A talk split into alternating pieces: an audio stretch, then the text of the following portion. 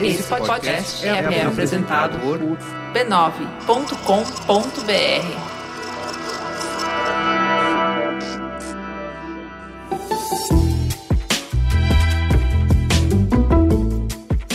O Dia dos Pais está pertinho e o Bradesco, para comemorar a data, resolveu contar a história de um pai que se reorganiza e encontra tempo para dedicar cuidar e proteger do seu filho. É um filme bem especial para mostrar a importância da inclusão de pessoas com deficiência auditiva e como o amor de um pai pode transformar esse momento. Para conferir esse trabalho lindo, é só ir no Facebook, YouTube, Instagram ou Twitter oficiais do Bradesco. Mamileiros e mamiletes, bem-vindo ao nosso exercício semanal de respeito e empatia. Eu sou a Cris Bartz. Eu sou a Juva Lauer. E esse é o primeiro Mamilos da segunda temporada de 2019. Bora matar a saudade de fazer jornalismo de peito aberto.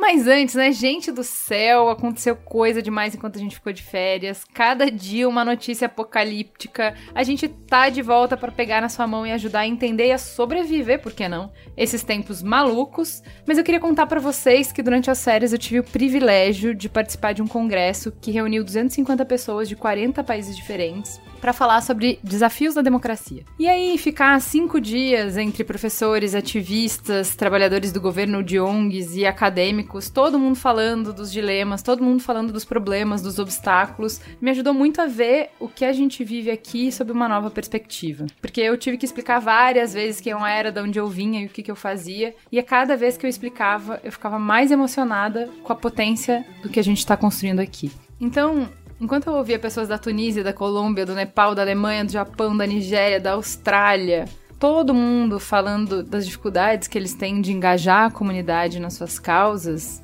eu ficava pensando, pô, o que eu tenho para dizer é que falaram pra gente que tá todo mundo cansado demais, que tá todo mundo soterrado por informação, então só tem audiência para humor, que ninguém vai ouvir um podcast sério. E a gente fez mesmo assim. Falaram que se fosse para falar de temas polêmicos, a gente tinha que pegar carona na polarização, porque as pessoas só querem confirmar os seus vieses. Mesmo assim, a gente apostou em construir pontos. Mesmo quando nos falaram que a gente estava construindo pontos que ninguém pediu e que ninguém ia usar. Falaram que em época de excesso de informação ninguém sustenta atenção por mais de dois minutos. E a gente insistiu em fazer conversas longas para poder dar camadas e compreensão em assuntos polêmicos. A gente insistiu na nossa visão, a gente construiu e vocês vieram. E nesse tempo histórico que a gente viveu, isso quer dizer muito. Que um dos maiores podcasts do Brasil seja o Mamilos, que fala sobre temas polêmicos com empatia e respeito, fala sobre o Brasil, sobre a gente quanto o povo, tanto quanto fala sobre eu e a Cris. Que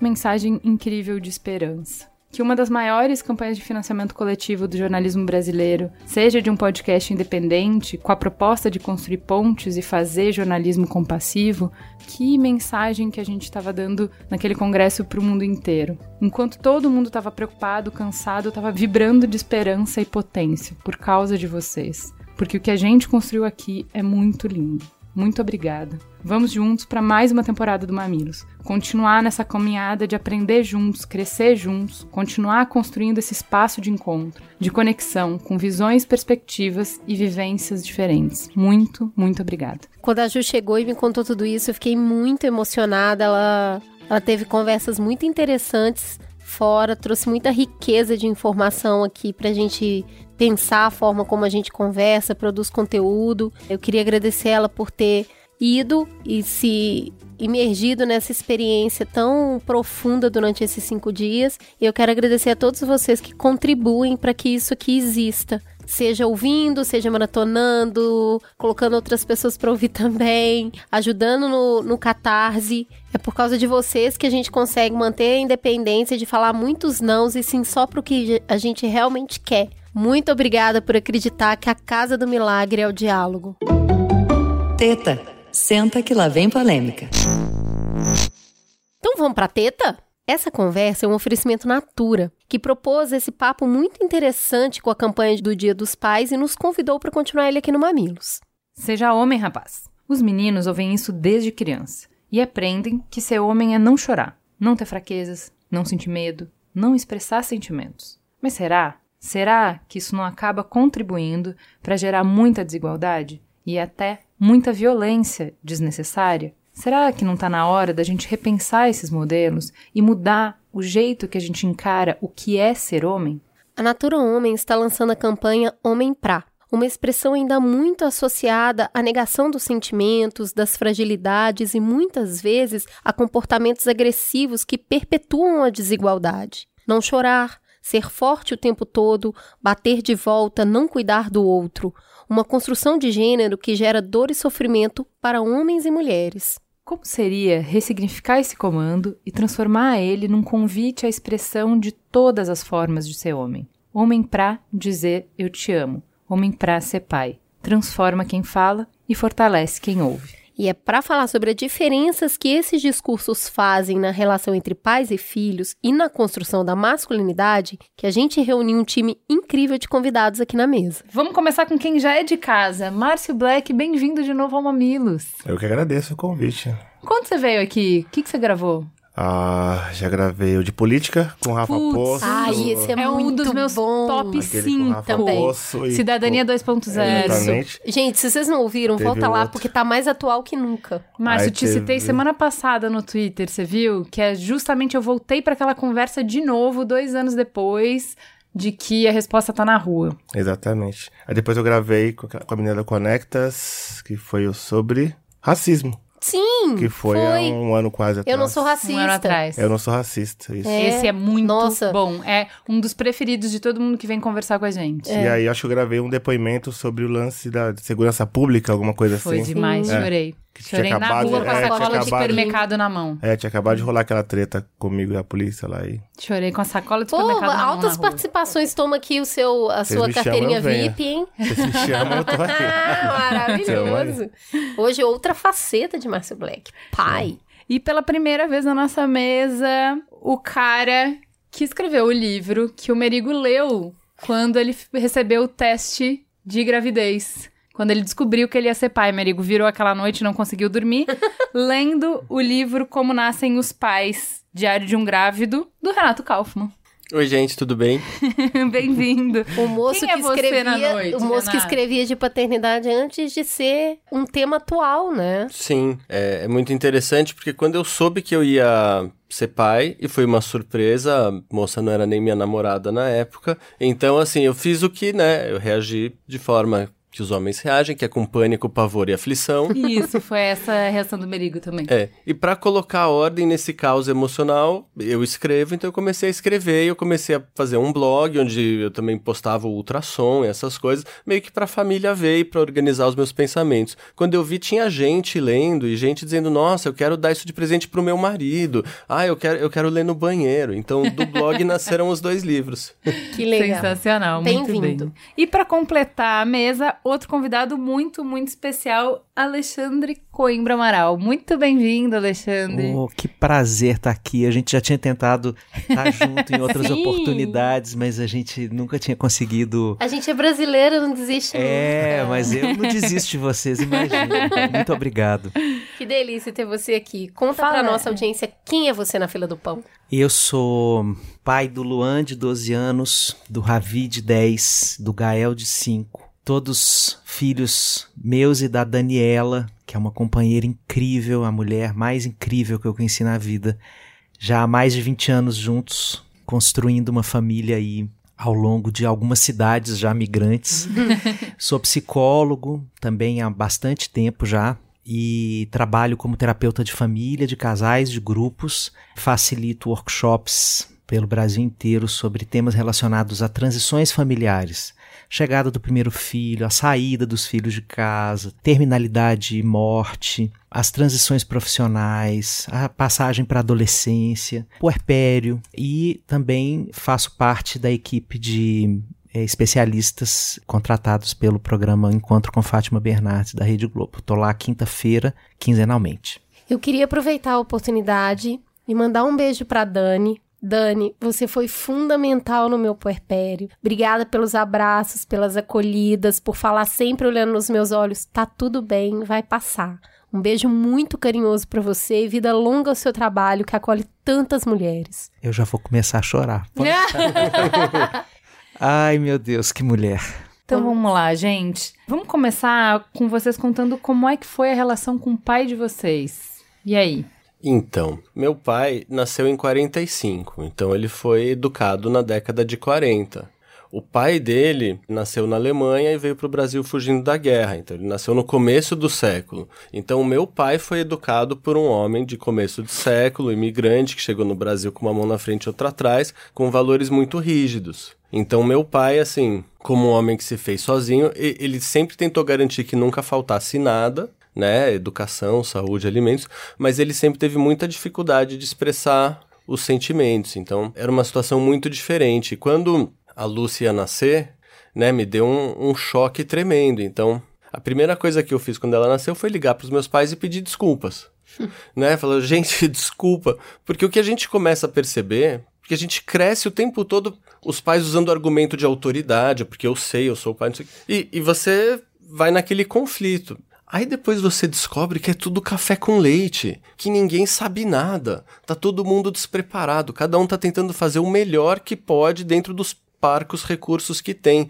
E quando você tem essa visão, você humaniza os seus pais. Você começa a entender assim, tadinhos, eles estavam desesperados, eles ah, não então sabiam. É assim que eles se sentiam? É. Não é? Eu, eu acho que foi exatamente a mesma reação que eu tive. Eu falei, ah, é assim. Porque, sei lá, a gente achava que eles tinham alguma coisa de especial, né? Que, que tinha, sei lá, um pack promocional que você recebe quando você vai ser pai, um download, um toolkit, alguma coisa. E aí, quando você recebe essa notícia que você vai ser pai e que você vê que nada acontece, você não ganha uma iluminação, os hormônios não trazem uma sabedoria milenar, uma conexão com. Você vê, ah, é só isso. Aí você fala, meu Deus. Não vem manual, e você fala, e agora? É impressionante. Continue, mas como aconteceu o pai na sua vida? Nossa, é difícil. Bom, na verdade, não teve, né? Acho que já falei todos os problemas que eu marco esse lugar, né? Eu cresci na quebrada em Osasco, no dia de abril. Isso, meu pai é o clássico pai negro de periferia, né? Tipo, é alcoólatra, tipo, batia na minha mãe, não trabalhava, então, quer dizer, não posso dizer que eu tenha tido. Realmente não teve. A, a presença dele sempre era uma presença muito negativa, no sentido de dando trabalho, muito trabalho pra minha mãe, Enquanto minha mãe tava ali correndo para poder garantir o arroz com feijão para dois filhos, meu pai tava bebendo e, na verdade, assim, a comida que ela colocava em casa, ele vendia na rua, trocava no bar por cachaça. Então tinha esse movimento. E eu acho que eu, eu parei de falar com meu pai, acho que quando eu tinha uns nove anos. Desculpa trazer essa história assim, mas eu lembro que a gente chegou em casa. Sempre, sempre acontecia isso, né? A gente chegar em casa, minha mãe tá com o rosto, cara estourada, alguma coisa desse tipo. Aí eu lembro um dia que a gente chegou, tava meu pai e minha mãe com uma faca ela tentando ali se defender, não sei o quê. E aí foi o um momento que eu acho que eu tinha 9 anos, meu irmão tinha 8, a diferença entre a gente é um ano. Sei lá, eu peguei uma cadeira, quebrei nas costas dele, meu irmão pegou uma vassoura, alguma coisa assim. E a partir daquele dia, meu pai nunca mais foi violento, de fato, com a minha mãe, porque a, a gente já tava meio que num, num ponto que a gente conseguia defender aquela história. Mas eu nunca mais falei com ele a partir dali. E ele foi embora? Ele sempre ficou ali em volta da minha mãe. Ele nunca saiu de casa, de fato, quer dizer, eles nunca se divorciaram. Mas ele meio que morava no quintal da casa da minha mãe. Porque minha mãe também tinha essa coisa de eu preciso cuidar dele. O que, que vai acontecer se esse cara. Eu acho que ele morreu faz um ano e meio, mas a gente nunca mais se falou. É, acho que ele nem chegou a conhecer a minha filha, né, Estela? Mas isso aí é o clássico, assim, né? Ele era o, o mesmo pai que os outros 10 adolescentes ou 10 crianças da rua tinham. Eles comparam, assim, acho, acho que qualquer pessoa que vem da favela compartilha mais ou menos a mesma história em relação à paternidade, né? Porque eles nunca estão ali. Sim, mas não só, né? Por isso que eu acho super válido que você traga, de maneira nenhuma, pedir desculpa por isso, porque não é conto de fada, a vida não é conto de fada, daí saímos, né? Então, assim, também na classe média tem esse pai que é médico, super respeitado, faz as cirurgias e dentro de casa é um tirano e promove o terror. E é alcoólatra e tal. Então, acho que a tua história ela transcende o recorte que é super válido e precisa ter, mas a gente se conecta por essas humanidades, por essas paternidades quebradas, né? E, e um pouco é o que a gente vai falar aqui. De qualquer maneira, a gente veio de algum lugar e a gente está tentando ir para um outro lugar, né? Então. Da onde você vem? Eu venho de um pai também nascido em 1945, no interior de Minas, numa família de classe média baixa, com uma mãe que tinha uma doença que a levou quando ele tinha 14 anos, mas que ele, ele se lembra dela o tempo inteiro na cama. E a, o pai era, o pai dele era essa pessoa, portanto, que levava tudo nas costas, então era um pai também muito tomado pela ira. O meu pai, por conta dessa história que ele teve, eu acho que ele é um inventor da própria vida. porque é, quando eu nasci, eu nasci muito prematuro e fiquei afastado deles durante alguns meses. Nós estamos falando de 1974, uma época em que a gente ainda não tinha humanização de UTI NEL, nem nada disso, né? Então foi uma vida iniciada em separação das figuras primárias, né? Meu pai, ele exerceu comigo uma, um encontro que eu acho que salvou as nossas duas vidas, porque ele se reinventou na paternidade e eu tenho lembrança, gente, assim, do cheiro dele, sabe? Eu tenho lembrança do toque da pele do meu pai, é muito pequeno. Né? Então, é um pai que inventou ele fazia e continua fazendo até hoje com os meus filhos, assim, uma questão enorme de ter tempo, de olhar nos olhos, de fazer as coisas com cuidado, de ensinar os valores mais soberanos dessa vida. Meu pai, ele se formou como advogado, era um curso que tinha que era direito, ciências contábeis e ciências sociais. Era um mix dos três cursos que tinha na época. Então ele tinha essa pegada de direitos humanos muito antes disso ser uma palavra de ordem. Então, o tempo inteiro era uma pessoa desordem. que estava me, me ensinando sobre isso, sabe? Sabe o que eu acho muito lindo? Essa memória afetiva do cheiro do pai. Uhum. Benjamin e a Nina ficaram uma semana na casa da avó e o Benjamin falou: Eu tô com saudade do sorriso da minha mãe e do cheiro do meu pai. Ai, que coisa ah. linda. E isso, para mim, assim, eu não tenho. É, é, eu tenho o cheiro da colônia do pai, sabe? Que eu acho que é uma coisa muito do, do lugar do trabalho. O pai vai pro trabalho, e aí o cheiro da colônia, que é o cheiro da ausência também, um pouco, né? E acho muito bonito, assim, pros meus filhos, o cheiro do pai é o cheiro Igual você falou, o cheiro da presença, né? Isso. E a gente fala muito da ausência ou presença desse pai para a formação da masculinidade, mas ela também está muito viva na formação do feminino, né? Assim como o Márcio, a minha história é muito permeada por violência, é, violência física, patrimonial, e de um pai que é, foi embora quando a gente eu tinha nove, meu irmão tinha sete e na verdade assim foi embora. A gente também foi embora porque fugir da violência é um processo complexo e, e muito doloroso e causa muito medo e a ausência desse pai é sentida, né? A ausência da referência do que é pai. Então eu fui criada sem pai a partir dos nove anos numa família que se rachou num ápice de violência que a partir dali era morte. Então, diante da impossibilidade de ter sentido na vida, minha mãe pôs fim nesse casamento. E aí começa uma outra família, uma família de filho e mãe sem pai. Eu acho importante ressaltar isso porque muitas vezes a gente fala da ausência desse pai para a criação do masculino, mas ela também é muito forte para a criação do feminino. A filha que cresce sem essa referência do que, que é um homem dentro de casa, com afeto, com carinho, com amor, também vai levar essa mulher a uma ausência de referência na vida adulta para a construção das relações dela com outros homens. E hoje eu amo muito o AG como homem, mas eu vou te falar, ele como pai é muito foda. Muitas vezes eu fico parada de longe olhando a relação dele com as crianças e eu falo: caramba, isso que é pai. Que legal que é pai, né? Gente, olha, pai é um negócio muito da hora. Então, é um projeto de vida na criação de uma família onde as crianças, né, tem mais referências, a, como eu fui criada na periferia e também no Belo Horizonte, na parte bem periférica, a gente sabe que na ausência do pai entram outros atores. Entra o vizinho, entra o tio, porque uhum. quem tem carro é o homem, quem vai ter a tecnologia é o homem, então precisa, a hora que a criança quebra o pé, quem que vai levar essa criança no médico? É o vizinho que tem o carro, aí vai pedir pro fulano, aparece um tio, tem um primo. Existe essa referência do masculino através dos outros homens que participam da vida ativa da família. Mas isso não é pai, é diferente.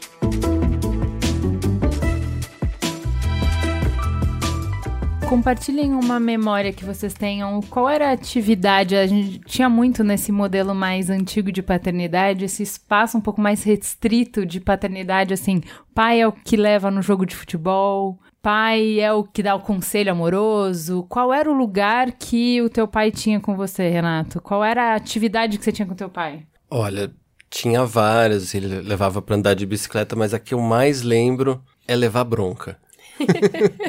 meu, meu, é o STF. Né, também assim, eu aprontava, né? Acho que talvez eu fosse um pouco piromaníaco. eu, lembro de uma vez que, assim, na, na rotatória ali do prédio, né? Na, na rua do prédio tem uma rotatória, assim, a gente juntou umas folhas secas, peguei um fósforo, sei lá, devia ter 6, 7 anos, fiz uma, uma fogueirinha lá, tava todo feliz. De repente aparece meu pai vindo de longe, furioso, assim, porque, né, vou botar fogo no negócio. Você vai se queimar. É só depois que você é pai que você entende Sim. que a fúria é por você e não com você, né? Que, que- Exatamente. Que, que deixa o pai que mais tira do sério é você se colocar em risco. Mas quando a gente é criança, a gente não tem essa percepção, Se né? você se machucar, eu vou te matar. Essa frase é maravilhosa. Essa frase é muito incoerente, mas ela é assim, sai da sua boca com a naturalidade do mundo. Não, eu, eu sempre brinco com a minha filha, assim, que se alguém machucar ela, eu vou matar. E que se ela se machucar, porque às vezes ela faz alguma coisa que se machuca, eu vou ter que matá-la. aí ela começa a falar, mas, mas aí você vai ter que se matar? Como, como assim? Coitada.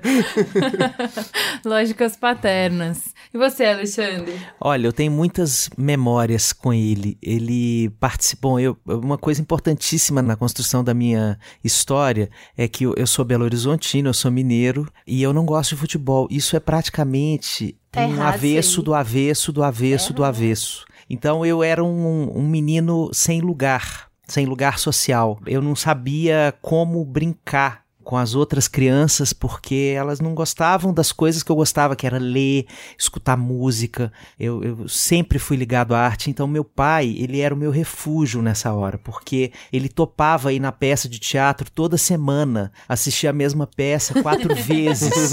Ai, Sabe? gente, o repeat é osso, né? É, mas era, era o momento que eu sentia que eu estava entrando em conexão com a minha alma. Porque realmente eu não gostava daquilo, não gosto até hoje. Os meus filhos que gostam de futebol estão correndo atrás de outras referências masculinas por aí para levá-los nos lugares e tá tudo ótimo. Mas então eu me lembro dele nessas ocasiões também, nessa hora de brigar, de falar duro, né? Eu acho que aos Rolava o poucos... eu vou contar pro teu pai, hein? Não, Rolava não, o, o não. STF, que é a segunda instância, né? Não, vai vai Na minha- escalonar isso aqui. Na minha família, a gente tinha uma, uma condução muito emparelhada, porque eles são um casal muito muito feliz, assim, um casal longevo, que, se- que se gosta, que se preza. Então, eles conversavam muito. Eles tinham aquela reunião de cúpula, fechavam os dois no quarto e na hora que saía, vinha a decisão suprema, inquestionável, não tinha recurso. É, então isso dava medo. Mas é, eu acho que essa imagem que a gente traz do pai na nossa história, ela é uma amálgama, mas é importante a gente dizer que ela não é determinista, né? A carência gera competência. A gente não precisa. É muito falsa aquela frase de que você só dá o que você recebeu. É muito falsa essa frase, porque essa frase nega toda a resiliência humana, toda a capacidade que a gente tem de que- fazer o que a vida não nos oferta, a gente inventa, né? Então, todo mundo que não tenha tido um pai que tenha é, investido né, contraculturalmente na qualidade de presença, pode sim se reinventar e ser um pai. É isso que, que eu ia falar e até ia puxar a conversa já pro Márcio, que é assim, como é que o seu pai te ensinou sobre masculinidade? Porque é justamente daí que eu venho. É, o Merigo funciona muito nisso, no... Bom, eu tenho meu pai, o oposto disso é que eu quero ser. E o Freud falava isso, né? Ou a gente vai por imitação ou a gente vai por oposição, mas não deixa de ser a referência. Sim. Não é? A gente não escapa dos pais serem a referência. Não, mas no meu caso é total. Acho que o primeiro toque que eu tive disso foi. Acho que eu tinha uns 12 anos. Aquelas coisas, eu acho que era Natal e foi meu primeiro porre, né? Com os amigos, tava bebendo na rua, lá, lá, lá. E aí meu irmão me caguetou, né? Falei assim: ah, o Márcio tá. Porque irmão serve pra isso. É, exatamente, né? Tá bêbado ali, não sei o que. Eu cheguei, eu lembro que minha, minha mãe. É a decepção na cara dela, Nossa, né? total. Você quer ser como seu pai, não sei o que. Sabe, esse trouxe pra esse lugar. Tipo, é E isso só que você precisa quer uma ser, vez, não né? sei o que, bababá. Eu juro que depois disso, pra minha mãe, eu nunca mais bebi. Assim, cheguei em casa, vomitando na cama, dela ir trabalhar. Eu ter um dia pra poder deixar tudo limpo, saca? Pra ela chegar e não ter vestígio de que eu cheguei hiper bêbado. Ou ela também se fazia de louca, né? Eu acho, eu tendo a acreditar que tinha um pouco das duas coisas. Mas não teve, né, esse ensinamento do meu pai direto, porque realmente a gente nunca teve uma relação. Tanto com ele quanto com a minha mãe. Depois a gente até pode falar um pouco mais sobre isso, porque é isso, né? Como minha mãe também tinha que trabalhar, tinha dois empregos e tudo mais, pra poder garantir que a gente ficasse bem. Tinha também esse lance da ausência, que é, a gente não teve intimidade nenhuma. Porque ela sempre ficava muito fora, ela era auxiliar de enfermagem, então ela trabalhava 12 horas por dia, todos os dias, porque na folga de um hospital ela trabalhava no outro. Então eram 12 horas ausente, isso de, de trabalho mais deslocamento, tipo, praticamente a gente não se via, e isso rolou por muito tempo. Então, na minha cabeça era isso, né? Eu não, não quero ser esse cara. Até Mas a é minha uma relação, a referência forte, com álcool, não a- é? a minha relação com álcool foi muito problemática por um bom tempo, assim. Sempre, sabe, aquele negócio da ressaca, você fala, puta, meu, que merda, bebi três vezes essa semana. Será que eu sou alcoólatra? Será que não? Eu lembro que até uns 20, 20 e tantos anos, até entrar na universidade, assim, isso sempre foi muito uma questão pra mim. E eu tive alguns momentos de me afastar do álcool por temer cair naquele mesmo lugar. E com o tempo fui vendo que não, não noia nisso, porque não é isso, né? Você não tá agredindo sua companheira, então realmente não é um problema. Então tinha esses dois pontos, né? Essa relação com o álcool que eu tive que resolver ao longo do tempo. é, e também essa coisa de não quero ser esse cara. Muito da minha relação com meu irmão hoje também é, é modulada por isso, porque ele acabou virando aquele cara. É então a minha relação assim, com ele é né? muito É. problemática, porque no final a leitura eu faço, puta, você acabou se transformando naquilo que, o, que E aquele olhar cara, pra que isso é aquele cara foi. extremamente doloroso, né? Sim. Extremamente doloroso.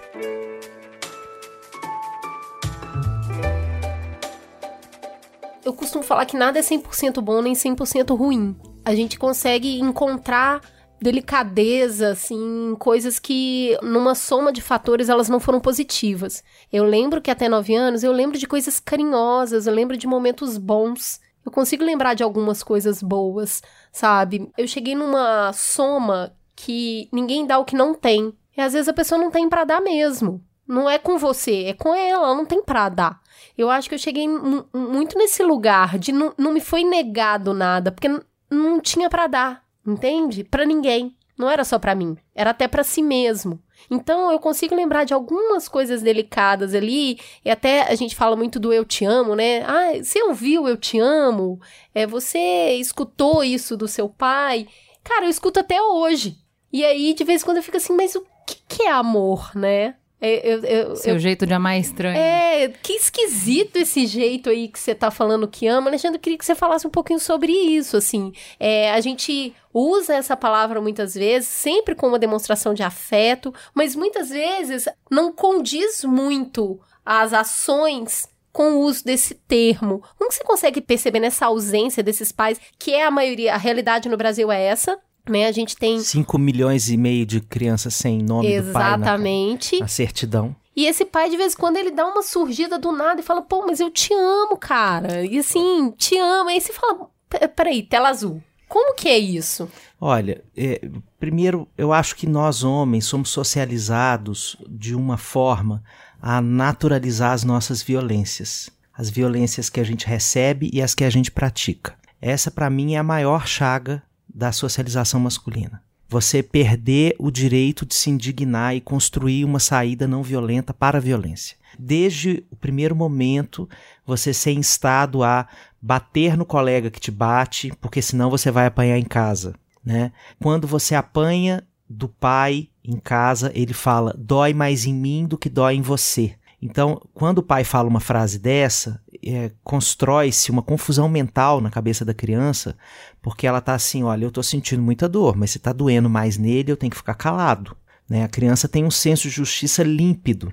E esse tipo de mensagem na cultura vai construindo um silenciamento no coração desse menino que vai fazendo essa violência ser normalizada como a vida como ela é. E aí a gente vai perpetuando esse ciclo infernal de provocar humilhação, vergonha e medo, que são as três chagas da violência. Humilhação, vergonha e medo é o que a gente provoca no outro, sem conseguir visibilizar o que a gente faz. Né? Muitas vezes não é a nossa intenção, Muitas vezes a gente acha que está fazendo um ato de amor. Por exemplo, a geração. Eu tô te batendo porque eu te amo. Exatamente. Eu tô te batendo para te corrigir. É isso aí.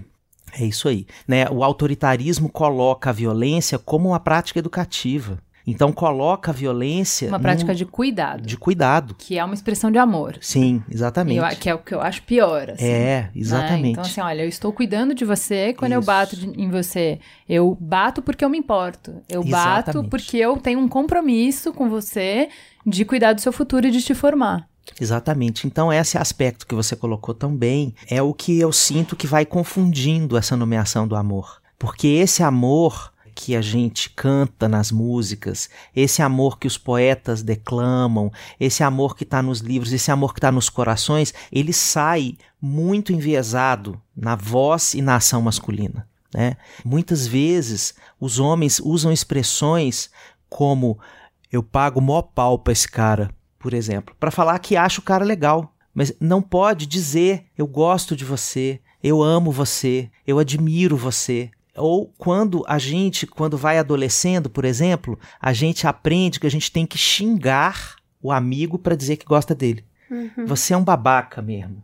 E isso, quando a gente fala isso pro nosso amigo, a gente, ele ele está recebendo um elogio. Então, esse avesso é, linguístico, ele vai colando na alma sabe? Esse avesso do ato de amor né, travestido de violência vai colando na alma e vai construindo uma verdade de que o amor é isso. E aí a gente precisa chegar na idade adulta e haja desconstrução, minha gente. Não há, não há tempo suficiente para desconstruir tanta mazela em forma de aprendizado, né? É, eu acho que tem uma outra coisa quando a Cris pergunta assim, mas que amor é esse, né? Quando a gente tá falando dos pais que vão embora, né? E que a gente entende, principalmente criança, assim, de alguma forma, mesmo que não tivesse uma relação com a tua mãe, existia um compromisso com vocês, Uhum. né? Tudo que ela fazia era por conta de vocês. Sim, E, total. e eu entendo que só isso não construa, né? Mas você consegue fazer o caminho, nem que seja mental, de que existe um amor aí, né? Porque existe o compromisso. É muito difícil você entender o homem e a gente tá falando de homem aqui porque, via de regra, nas relações familiares, é esse homem que vai embora, que não se preocupou se você comeu, se você dormiu, se você vestiu, que não velou a sua doença, que não. E aparece pra dizer, mas eu te amo tanto, né? Por N motivos, né? Então, assim. é, no meu caso, eu tô fora da curva aqui porque, na falta de um, eu tive dois pais. Porque minha mãe se separou, casou de novo com um homem que assumia os três filhos que ela tinha. Então eu tive efetivamente dois homens muito ativos na minha educação. Então até os 5 eu fiquei com meu pai, até os 15 com meu padrasto, depois mais uma temporada com meu pai e até hoje seguem os dois é, na minha vida. Mas o meu pai é essa ausência do eu te amo, porque ele foi embora para justamente a nossa vida ser sustentável. Né? Se ele fizesse questão de aparecer a cada vez que ele chegasse, ia ser uma briga. Então, eu vou embora porque eu te amo. Difícil, é isso que você está falando. É difícil a gente entender essas demonstrações de afeto, esse amor que toma formas que a gente não consegue entender, né? Eu acho. Eu acho que é bem. Você ouviu Eu Te Amo, Renato? Não. Meu pai, ele demonstrava, assim, mais tarde, em alguns momentos, ele, quando estava explicando alguma coisa, às vezes ele, dizia, mas ele não falava eu te amo. E eu nem sabia que era pra esperar isso, né? A princípio é uma coisa que tem é um subtexto, é subentendido e você meio que tem que entender. Mas hoje eu vejo os meus pais com muito outros olhos, né? Eu achava meu pai super bravo, super rígido. E de repente, assim, meu pai casou cedo, de repente ele tinha três filhos, uma esposa, tinha que sustentar todo mundo, uns puta filho chato pra caramba que ficavam brigando o dia inteiro porque tinha um dedo a mais de refrigerante no copo do outro. Então, assim, Que queriam botar fogo nas coisas. botar fogo nas coisas. Cri- Sendo criança, tipo, né? Mas eu imagino assim que era uma pressão, uma coisa assim, e ele deu conta de tudo, mas ele foi pondo tudo pra dentro, né? Então ele era uma pessoa muito fechada. E aí eu com os meus filhos eu vou pro extremo oposto, assim, é, é eu te amo o dia inteiro. né? Um monte de beijo, assim, eu sou um carinhosamente físico, então eu gosto de pegar, eu gosto de abraçar, eu gosto de pegar no colo. Mas é interessante porque eu nem assim, depois eu me dei conta que eu não, não ouvia isso do, do meu pai. Mas né? aí o que você tá contando é que existia cuidado. É, é que também, assim, é, é muito engraçado, né? O, o, o tempo muito apara as arestas, então, assim, às vezes até, assim, você tem algumas memórias de infância, e quando você vai ver, elas são iguais às fotos que estão guardadas, né? É uma memória meio construída. né? É, que, que ela é reforçada. Então, assim, até depois meus pais se separaram, tinha a narrativa da minha mãe, que era uma narrativa de oposição. Então, a minha história com meu pai foi muito marcada pela ausência dele, porque quando os meus pais se separaram, ele, tava, ele foi morar em outra cidade. E também, assim, com a narrativa muito ressentida da minha mãe com, com a história toda. E hoje, eu vejo meu pai com outros olhos também, assim. Ele era muito duro e Ele não deixou faltar nada, mas ele não estava tão presente. E hoje eu vejo assim, ele é uma pessoa que talvez tivesse uma dificuldade ímpar de demonstrar sentimentos, de lidar com eles. De repente ele estava sob uma pressão enorme. Então assim, eu não posso ser tão duro com ele. No caso dele, ao julgar essa ausência, se de repente era uma coisa assim que ele não tinha as ferramentas para lidar, né? A minha mãe disse que o pai dele era muito carinhoso. Então, assim, também não sei o que, que aconteceu. O meu momento tio, se perde na estrada. irmão né? dele, é, é uma pessoa mais carinhosa. E eu acho que, aliás, essa coisa dos irmãos é muito interessante. Porque os irmãos têm experiências diferentes, né, na, na dinâmica da família. Eu gosto de pensar assim: todo primogênito é um ex-filho único. e todo irmão do meio é um ex-caçula. Eu, como típico irmão do meio, me sinto muito sem lugar. Né? A minha irmã era incrível, assim, que nem você, era péssimo de esporte, todos eles. Eu tinha medo da bola, não gostava de jogar futebol. E meu pai era super jogador, bom, então devia ser uma decepção terrível. Minha irmã era artilheira do campeonato.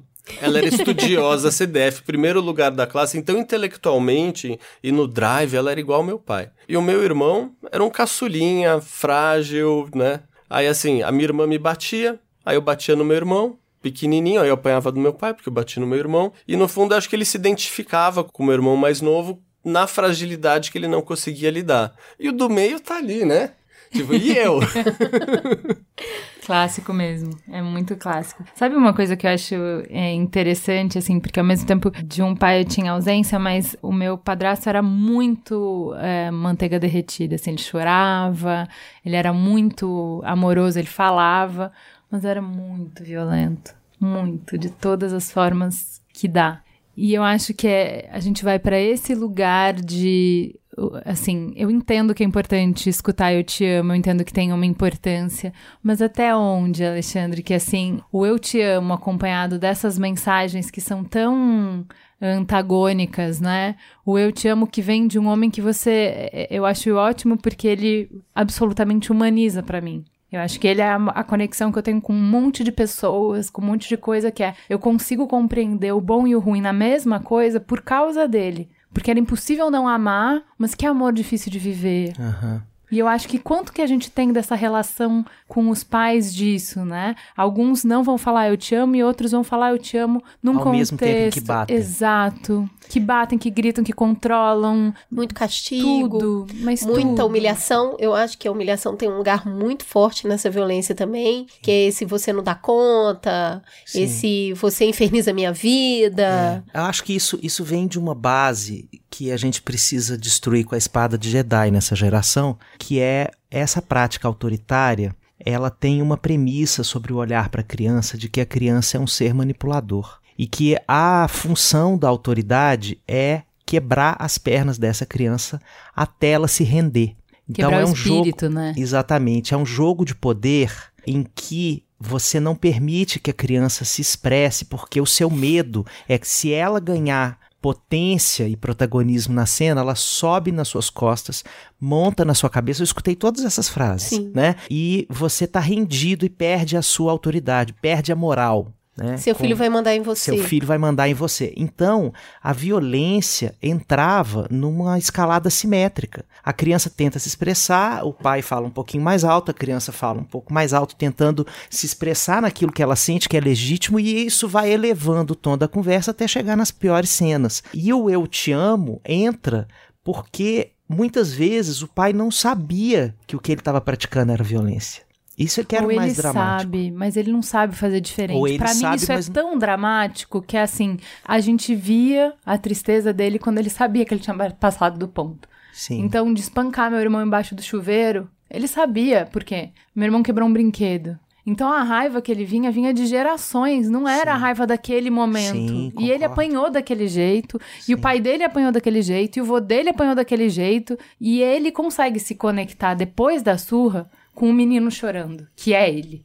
Sim. E ele consegue saber o horror que é ele ser o pai dele. Então, ver ele quebrado depois da surra também era muito triste pra gente, porque a gente sabia que aquele homem dava tudo que ele tinha. A gente não conhecia a história, entendeu? Então, eu acho que é, é isso que é, é um pouco é, redentor pra gente, pras próximas gerações, pra quando a gente tá falando que a gente vai fazer um outro modelo, não é desse lugar vaca julgadora de não, meu pai fez tudo errado, meu pai é. A gente entende que tem uma história que está sendo construída, a gente entende que tem um porquê, de onde que isso vem, e que não necessariamente, até a gente como pais, vai fazer o manual, o que está no PPT, Uhum. o que eu li no, no livro do Renato, que é o que eu quero fazer. Não é isso. Às vezes a gente age de acordo com o que o nosso corpo até foi programado, não é? A gente tem uma memória corporal de como é que a gente reage às situações.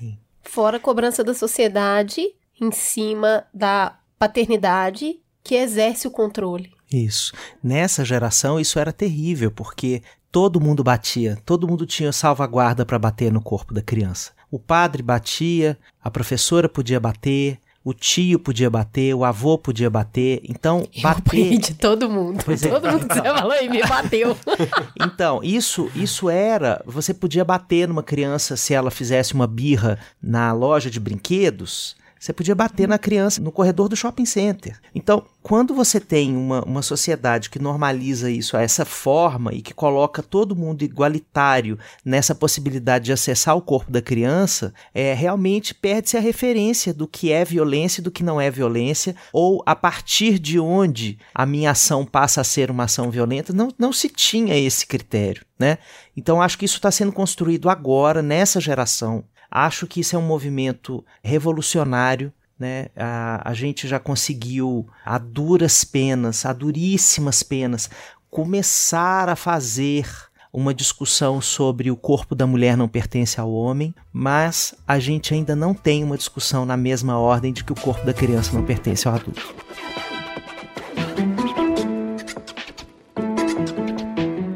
Eu queria focar bastante nesse ponto, porque eu fui construída nesse lugar dessa violência para corrigir, para respeitar e porque eu te amo. E óbvio que com toda a informação, o acesso que eu tenho hoje, as pessoas que eu converso, eu sei que eu posso fazer diferente. Mas dá naquele lugar do.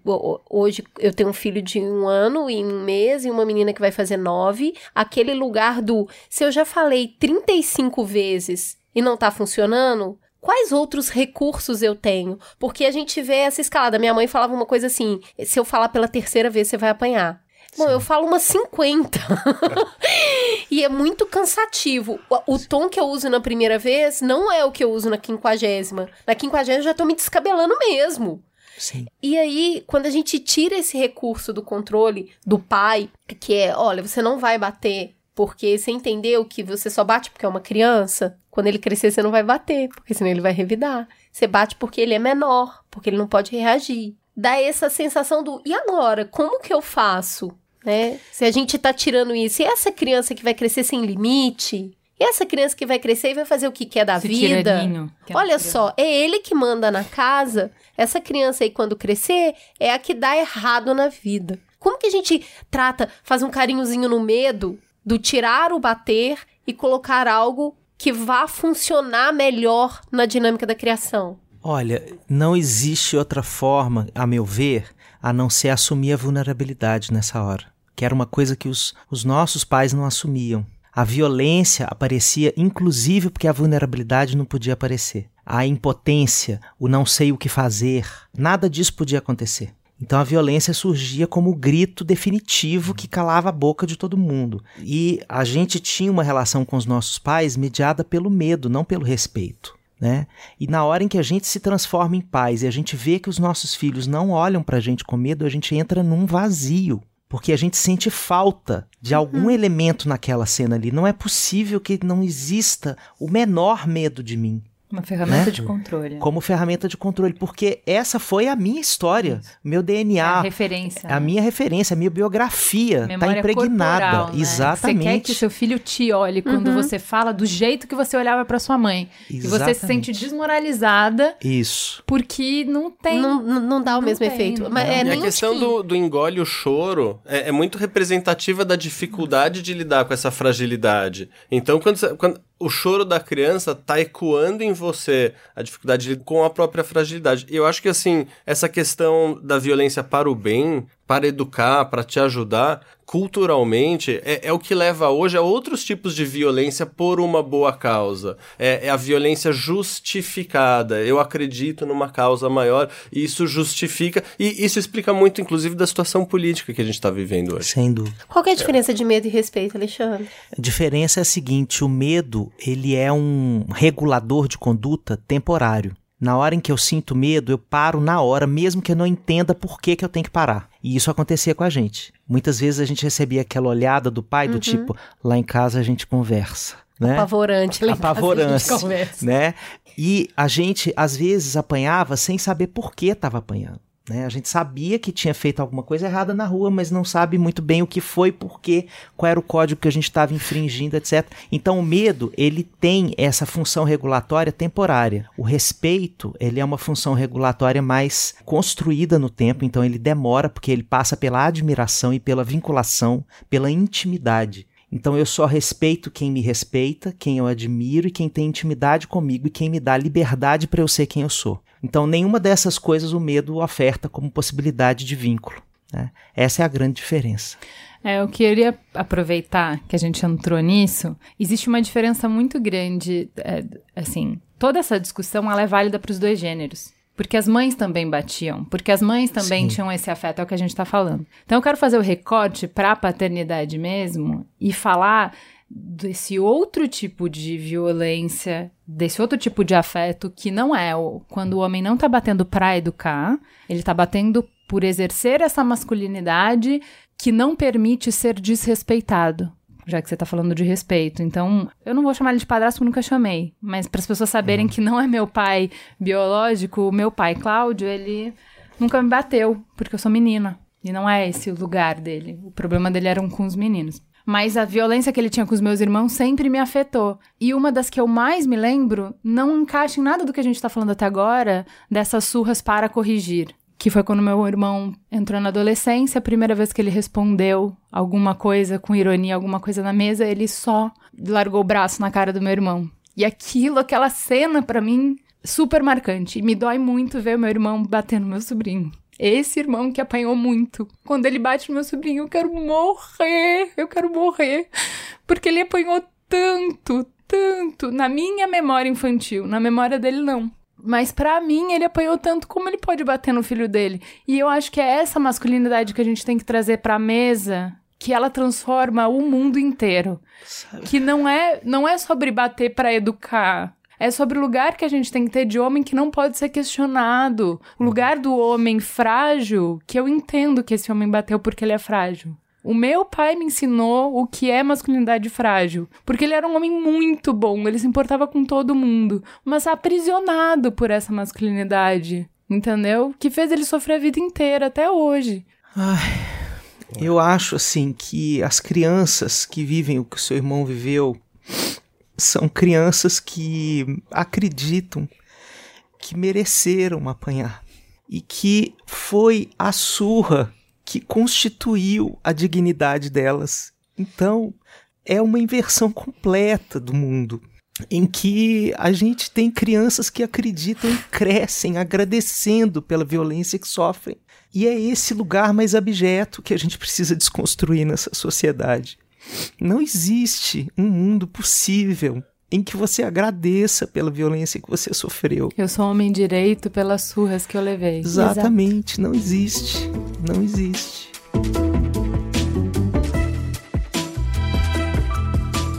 Tem a surra, que é eu tô te ensinando a ser uma pessoa correta. Uhum. E eu acho que principalmente na adolescência, na relação dos homens com os pais, começam a aparecer outros aspectos dessa paternidade que tem muito mais a ver com a masculinidade no sentido mais amplo, que vai reger a sua relação com seus amigos, que vai reger a sua relação com a sua esposa, né? A sua relação no trabalho com seu chefe, que é o pai que vai bater, ou o pai que vai agredir, ou o pai porque ele não admite ser contestado. Como foi a tua adolescência? Você sabe que assim, eu fui uma criança que eu apanhei muito em todos os lugares. Então, assim, né, meu pai educativamente batia e tem sempre os dois tipos, né? Tem aquela explosão na hora, mas também tem aquela que fica para depois. O agendado, né? É, que, não, que, que é até pior. Uh, a minha irmã me, me batia horrores. Eu era um, um imã de bullies Então, assim, eu não me sentia protegido. Uma vez eu pedi pra minha. Era um- uma vizinha do prédio, né? Um vizinho do prédio. Eu pedi pra minha mãe: mãe, você liga pra mãe dele? Você fala pra ele parar? Ela falou: não, você liga. Que a minha mãe tinha essa coisa, assim. Talvez até mais forte que meu pai, da importância de construir essa masculinidade. Então, quando eu falava que eu tava apanhando, ela dizia: Meu, dá um soco bem dado que eles vão parar. Que é uma puta cena de filme. Toda vez que eu dei um soco bem dado, eu levei 10 de volta. Não é tipo aquela cara, você dá um soco e, e acabou, subitamente né? o bully te respeita. Muito pelo contrário, a reação vem pesada, assim. Então é. Na minha adolescência, foi muito difícil. Eu tinha um, um psicopata que me perseguiu, assim, na escola, na, na sexta, na sétima série. Tipo, era, cara, agressão física, humilhação, era, era muito, muito, muito difícil. Eu acho que, assim, e a solução sempre era, tipo, uma contra-violência. Tipo, você tem que ser violento de volta pra resolver essa situação. E pra mim era muito claro que isso não ia resolver. E eu sempre tive muito medo. Porque, no fundo, o que tudo isso me ensinou é que esses inimigos eram invencíveis. Tipo, meu pai, onde já se viu, né? Por exemplo, bater de volta no meu pai, impensável. Mesmo a minha irmã. Eu lembro de uma vez clara, assim, a gente era pequeno até. Eu tava mais uma vez apanhando a minha irmã, meu pai foi, foi separar. Minha mãe disse assim: é, deixa Luiz, ele tem que aprender a se defender. E assim, eu era um molequinho magrinho, minha irmã era atleta, ela fazia ginástica olímpica, atletismo, três anos mais velha, eu não conseguia nem chegar perto sem levar um chute. E pra mim aquilo era uma situação de muito desamparo. Né? Era muito difícil. Então eu cresci com esse medo, com essa ideia do- dos inimigos invencíveis. Foi muito difícil superar esse momento.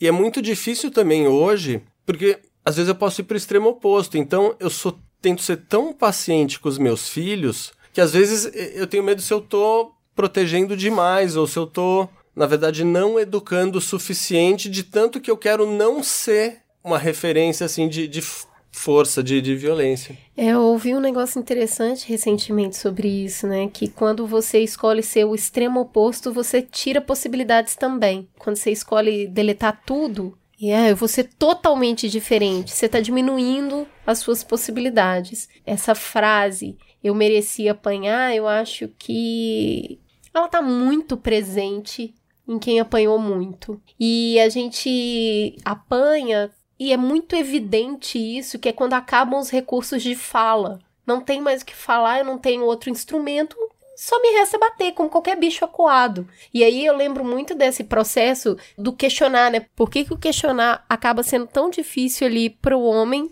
Porque ele nunca havia sido. E aí, quando ele é, eu lembro uma surra que eu tomei, porque eu virei pro meu pai, assim, claramente, assim, tipo, muito gatona, e virei e falei assim: Eu acho que você dirige muito rápido, você tá correndo. Tadinho da criança. Tomou um- Nunca foi questionado, ninguém nunca falou. E aí a criança ela vem de um lugar da inocência e da pureza que ela fala. E aí? Pra mim é, como nunca teve nada, nunca teve nada mesmo, assim. Então, quer dizer, meu pai nunca teve em casa, a gente nunca teve essa figura. Era uma figura que era negativa, mas que logo cedo a gente já conseguiu cortar esse vínculo, qualquer que fosse ele.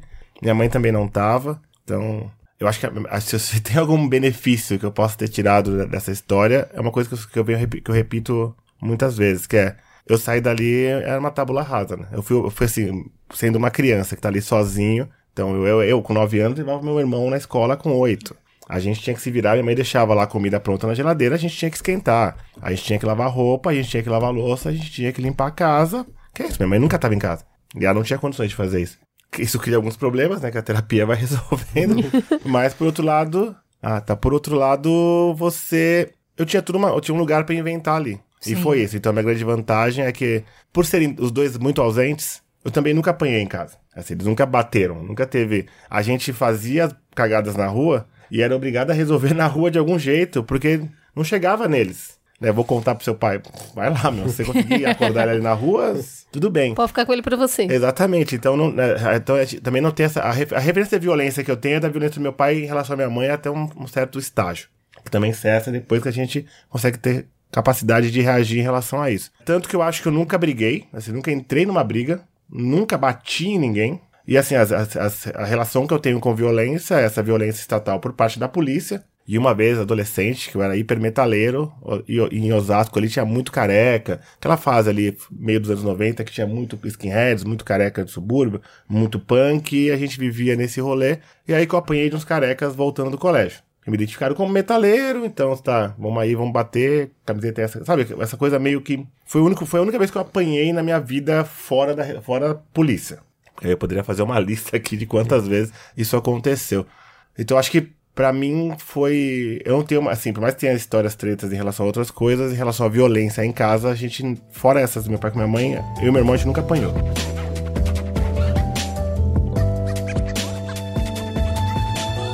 Como você é como pai? Agora é difícil, né? Então- não, na verdade, assim, também vindo por esse lugar, assim, eu, eu gosto até de brincar, né? Se eu pudesse, todo mundo viraria Black em casa, a gente seria a família Black. Acho que uma outra vantagem em relação à minha companheira também é que os dois vêm numa história mais ou menos parecida. Quer dizer, o pai da minha companheira morreu muito cedo. Basicamente, a família dela é ela, a mãe e a irmã, e do meu lado sou eu, meu irmão e minha mãe. Quer dizer, a gente não tem essa família ampliada, toda a família. Eu nunca conheci os assim, meus tios, avós, a gente nunca teve essa relação. Minha família sempre foi eu, minha mãe, meu pai e meu irmão. Como pai hoje, durante muito tempo, assim, eu tive muito medo. Assim, eu- se você me perguntasse há 10 anos atrás, você vai ter filho? Eu falo assim, mano, nem fudendo, eu não quero colocar uma criança negra pra passar pelo que eu passei. Aí são as experiências fora a família com o mundo, né? Na universidade, em todo lugar. Lembrando assim, eu, eu, eu consegui transcender com 18, 19 anos aquele contexto periferia favela e já caí na PUC ali pra fazer a graduação e desde então tô, tô por aí. Não, não quero colocar uma criança no mundo negro pra viver isso. Com o tempo as coisas vão, parecem que vão melhorando, né? Mas a gente agora tem, nesses últimos dois anos, a gente vem percebendo que não melhoraram tanto. A gente decide engravidar, tem a Estela. Meu, a relação com ela, assim, é. Por não ter. Esse lugar que eu acabei conseguindo construir é. Por não ter tido família, a gente não tem uma família. Eu sempre invejava muito aquela galera, assim, tipo, ia na casa dos amigos, meu, quatro irmãos, todo mundo na, na mesa, tipo, você ia viajar com a galera, sei lá, tios, avós e não sei o que, quantos, sei lá, quantos primos. Tanto que a gente sempre, sempre brincava, agora eu quero ter fi- cinco filhos. Saca a mesa cheia. Isso não rolou. Até, a pri- até até primeira, Não né? vai rolar, é. Quando chega a fatura da escola, você fala, puta, não, não vai rolar. Deixa quieto. É, deixa pra lá, mas também isso é, conseguir construir isso com os amigos, né? Então a mesa do Tiquinho tá sempre cheia. Tá sempre cheio. E tem sempre muitos amigos com muitos filhos e também consegui inventar esse lugar pra mim dentro daquela treta que é viver em Perdiz. Como pai, a relação hoje é, acho que eu consegui, é isso, a Estela dá vários nós em mim, né? eu, não, eu não me vejo, assim, eu- tem esses pontos que são os, os pontos de contato que te levam pra um outro lugar, né? Como você fala assim, a quinquagésima vez que eu falo, eu acho que a única vez que eu perdi a paciência de fato com ela foi nessa coisa da, da comida. Tentando dar comida, tentando dar comida, tentando dar comida, dar comida, e não come. E a comida vira brincadeira, e brinca com a comida. Até uma hora que ela jogou o prato no chão. É o desrespeito. Esse é o gatilho. Que ela jogou o prato no chão, e pra mim é tipo assim, porra, eu passei muita fome na minha vida. E tem essa, é o que mais me marca dessa história toda da, da, da favela onde de abrir Osasco, era aquele momento que assim, não tinha realmente o que comer, saca? E se tinha que comer qualquer coisa, eu tinha que sair atrás, dar um jeito e comer. E ali, pra mim, foi muito mais esse lance, tipo, não joga comida fora. Sabe? Muito menos o lance do desrespeito, mas o, o que bateu em mim foi aquela memória, putz, como assim Mas você vai geralmente é jogar nesses comida gatilhos fora, sabe? nossos, né? É aí vai que jogar? dói na gente, É, cara. tipo, porra, você tem tanta coisa pra comer, saca? Tem tanta. A geladeira tá cheia, assim. Não tem por que fazer isso, sendo que tem tanta gente que não tem o que comer e eu venho justamente desse lugar. Mas aí a minha reação na hora foi levantar, falei pra minha copeira, ó, tô indo, tô saindo, vocês se viram aí. Sabe? Tipo. E ela percebeu isso. Tipo, eu saí assim, saí de casa. Tipo, ó, agora eu não sei muito bem como lidar com esse negócio. Eu vou lhe respirar. Vou embora, porque. Eu acho que foi o único momento na minha. A Star tá com 4 anos agora. Foi o único momento em que eu realmente perdi a paciência. E pra você ter uma ideia, a gente nunca tive TV em casa. gente- pela primeira vez na minha vida, a gente comprou uma TV agora há uns 3 meses. Que. Vai na casa da avó materna, tem TV. Aí vai na casa dos amiguinhos, tem TV, e a gente não, não tem TV em casa. E ela assiste basicamente quando a gente põe ela pra assistir alguma coisa, ou é no computador ou é no celular. Aí tá, vamos lá, né? Vamos comprar uma TV. A gente foi lá, meu puta, procuramos. Aí um dia eu chego do trabalho e a gente tem essa dinâmica, né? Que é, se a mãe tá puta, ela corre pra mim. E aí você acolhe, tipo, ah, meu, tudo bem, vamos lá, vamos entender o que tá acontecendo. E o, também é, o, o oposto acontece, né? Se eu, se eu fico, se eu, se eu dou alguma bronca ou faço alguma coisa, ela já corre pra mãe, aí também, ah, vamos lá, vamos entender o que tá acontecendo. Então ela sempre tinha um. Sempre tem pra onde correr, né? Quando o negócio acontece. E esse lance da TV foi: eu chego do trabalho, abro a porta assim tal, e ela vem correndo, chorando, papai, papai, papai. Lá, lá. Eu falo, ah, filha, vem cá, vamos ver o que aconteceu, o que, que- vamos lá conversar com a mamãe. Aí eu chego, meu, a TV de três semanas, ela pegou uma esferográfica e desenhou na tela. Eu soltei ela e falei, porra, filha. Assim você me quebra. Aí não tem como, acabou. Não tem como te Não tem, defender. zona, não tem neutralidade. não tem neutralidade possível. A gente ia pagar até março essa porra. Aí comprou pra você, saca? Aí você me dá uma dessa. aí foi a hora que eu senti o desespero dela, porque ela não tinha pra onde correr, né? Acho que ela tentou assim, vou ligar pra minha avó, mas ela não tem condições ainda. O que eu achei lindo, Márcio, que você falou, que você respondeu belíssimamente à pergunta sobre a diferença entre o medo e o respeito. Porque no autoritarismo, o medo ele precisava chegar e, e retumbar, era, era como uma caixa de ressonância que tinha que continuar batendo. Então você tinha que ter sempre uma conversa definitiva. Né? Toda ação de aspas, cuidado educativa, ela era início, meio e fim. E, portanto, o pai não podia mostrar vulnerabilidade dizer que não sabia, por isso que ele batia. Às vezes ele nem sabia direito o porquê estava batendo e nem a criança porque estava apanhando. Nesse caso, você não sabia como lidar, no caso lá da- do prato caindo no chão, e você assumiu a sua vulnerabilidade e saiu de cena. Isso não retira o respeito que você está construindo com a Estela, né? Porque você retorna depois numa outra emoção e continua a conversa. Então, é essa possibilidade da gente ter a paternidade não como uma cena corretiva, aquele pai que chega do Olimpo, vem, bate vai embora, mas como um, um- um conjunto de frames, assim, que a gente vai encadeando de conversas, de encontros, de erros, de falências nossas, de não saberes, de perguntas sem resposta. Mas a gente vai encadeando todas essas cenas e, o, e o, quando o filho olha para essa cena como um todo, ele sente, e esse cara eu respeito, eu admiro e eu amo. Eu acho que essa cena sua, ela ilustra isso lindamente.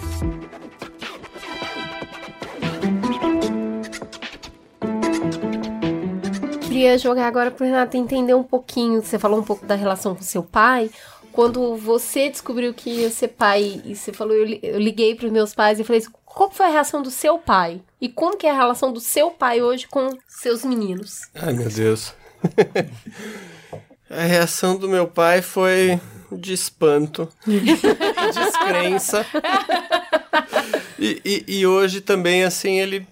Eu acho que ele gosta dos netos, mas ele não. eu tem- acho que ele gosta muito bom. Talvez ele goste. Não vou afirmar, É não que, posso assim, afirmar. Meu pai não tem paciência com criança. Então, então ele não sabe lidar, tipo, não é, não é a praia dele. Então, por exemplo, com a minha mais velha, a Lúcia. A Lúcia às vezes fala meio pra dentro, meu pai é meio surdo, ele não escuta o que ela fala, ele não entende, aí ele fica irritado, aí ela fica irritado. Então, assim, eu, eu acho que rola uma coisa ali, mas no fundo não é a praia dele. Eu acho que à medida que eles crescerem, talvez a relação flua melhor. É, você estava falando assim da notícia. Os meus dois filhos foram surpresas de, de mulheres que tomavam anticoncepcional. E nos dois casos eu fiquei apavorado.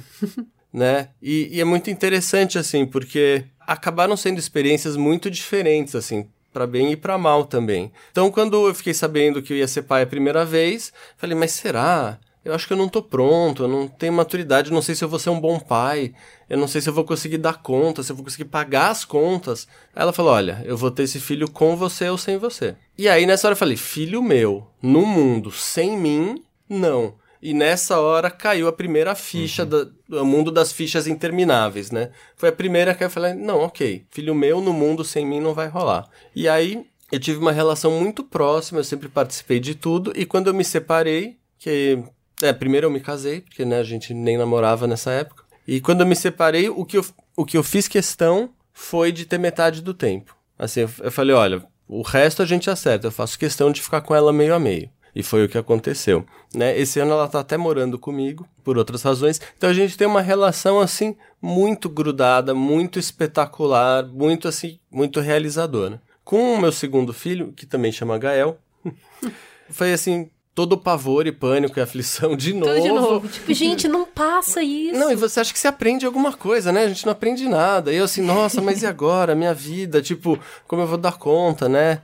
A minha atual esposa, né, morava em Guarulhos. Eu, puxa, mas esse leve trás, como...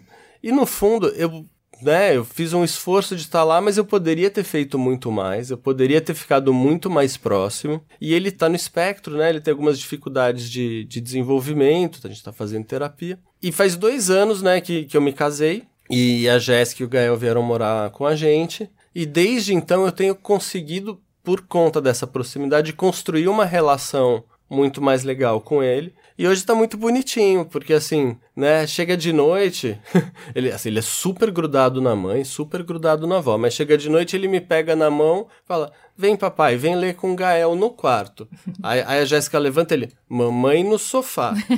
papai com o Gael no quarto. E antes eu tinha dificuldade de me conectar com ele, né? Tipo, e ele me chamar, ele me procurar, né? Para mim assim, eu choro por dentro. É uma coisa que assim, Só por dentro? por fora também. é, é que por dentro é o tempo todo, por fora só às vezes. Então isso foi muito transformador, que a- eu sinto que eu perdi muito tempo, mas que agora eu tô finalmente conseguindo levar isso para um novo patamar. É, Você falou que você nem sabia de que esperar eu te amo do seu pai fazia parte. E pelo jeito você fala muito com as crianças. a primeira Por que essa mudança?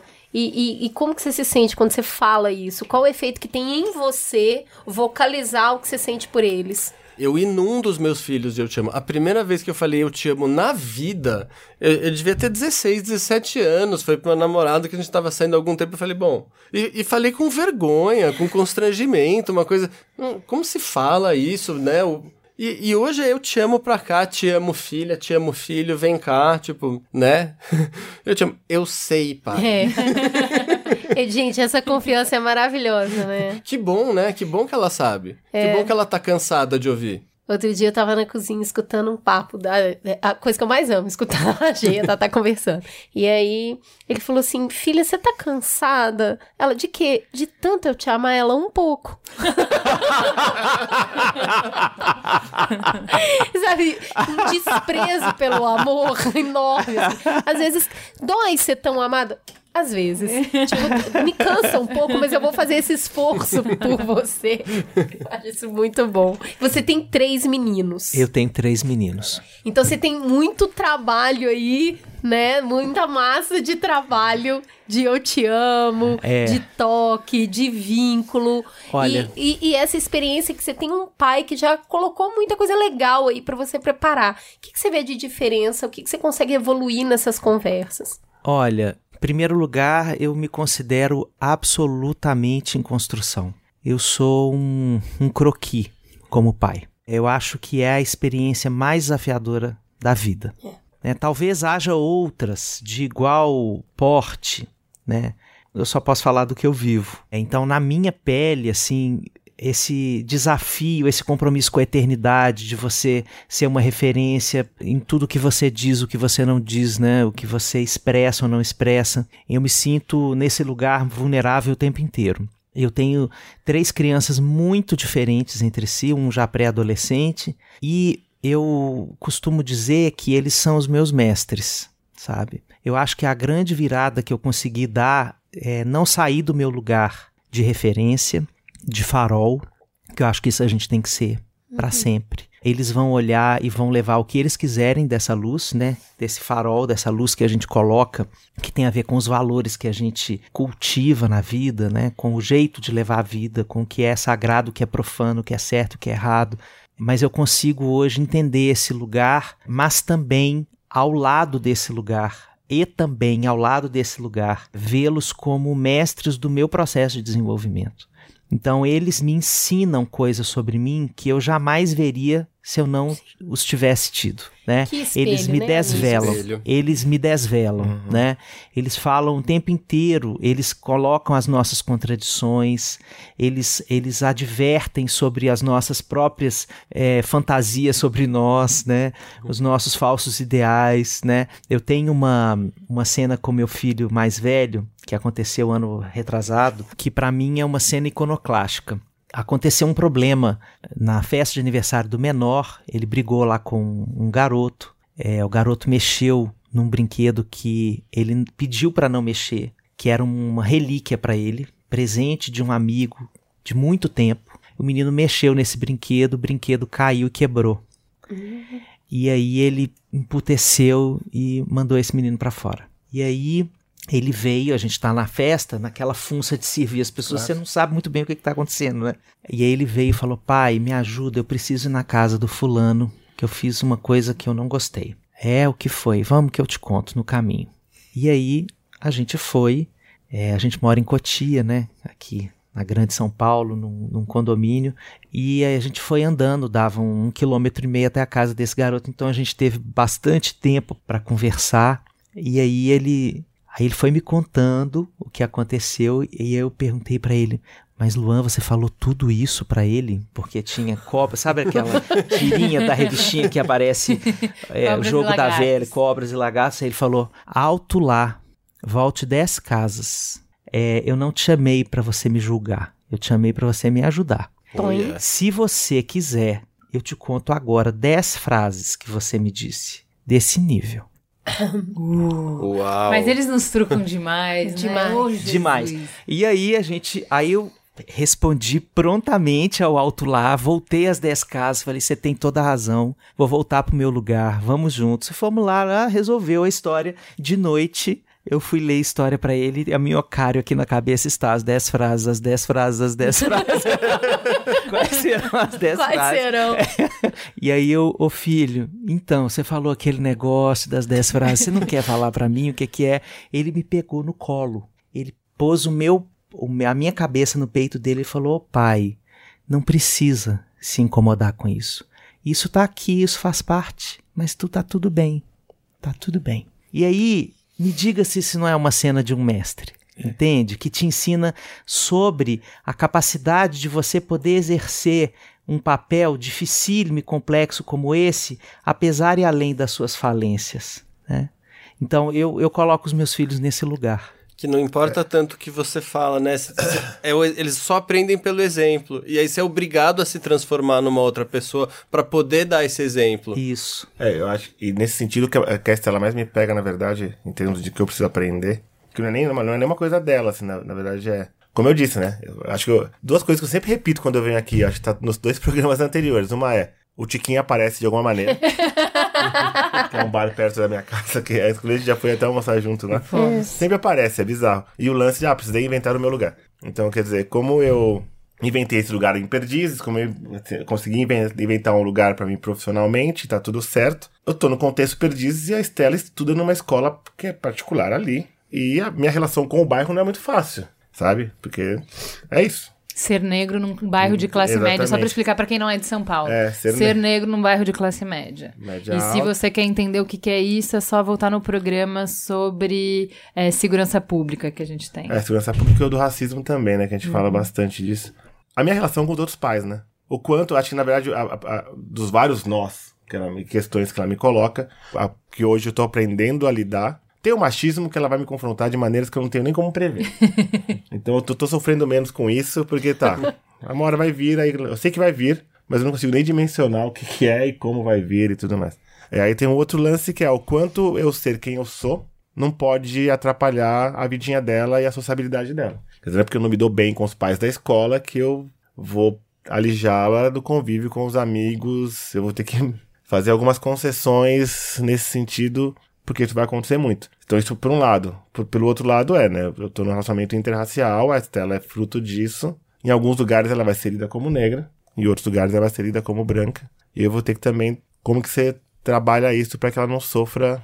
Quer dizer, ou para que ela sofra, mas que ela sofra essa... sabendo lidar. Porque Exatamente. eu acho que esse é o nosso maior perrengue como pai, é que de alguma maneira, e eu acho que isso é muito particular da nossa geração, não vejo os meus pais com isso, a gente entendeu na hora que a gente recebeu o download desse pack de pai, que a nossa missão era evitar que eles sofressem. E aí a gente já partiu derrotado, porque uhum. não tem como. Porque se é a Estela vai sofrer porque ela vem de um relacionamento interracial e hora vai ser lida de um jeito, hora de outro. Sim. Como é que eu instrumentalizo ela para ela sobreviver? Porque os nossos pais só queriam que a gente sobrevivesse, inclusive muita pancada era por conta disso. E a gente tem essa missão impossível de querer que eles não sofram.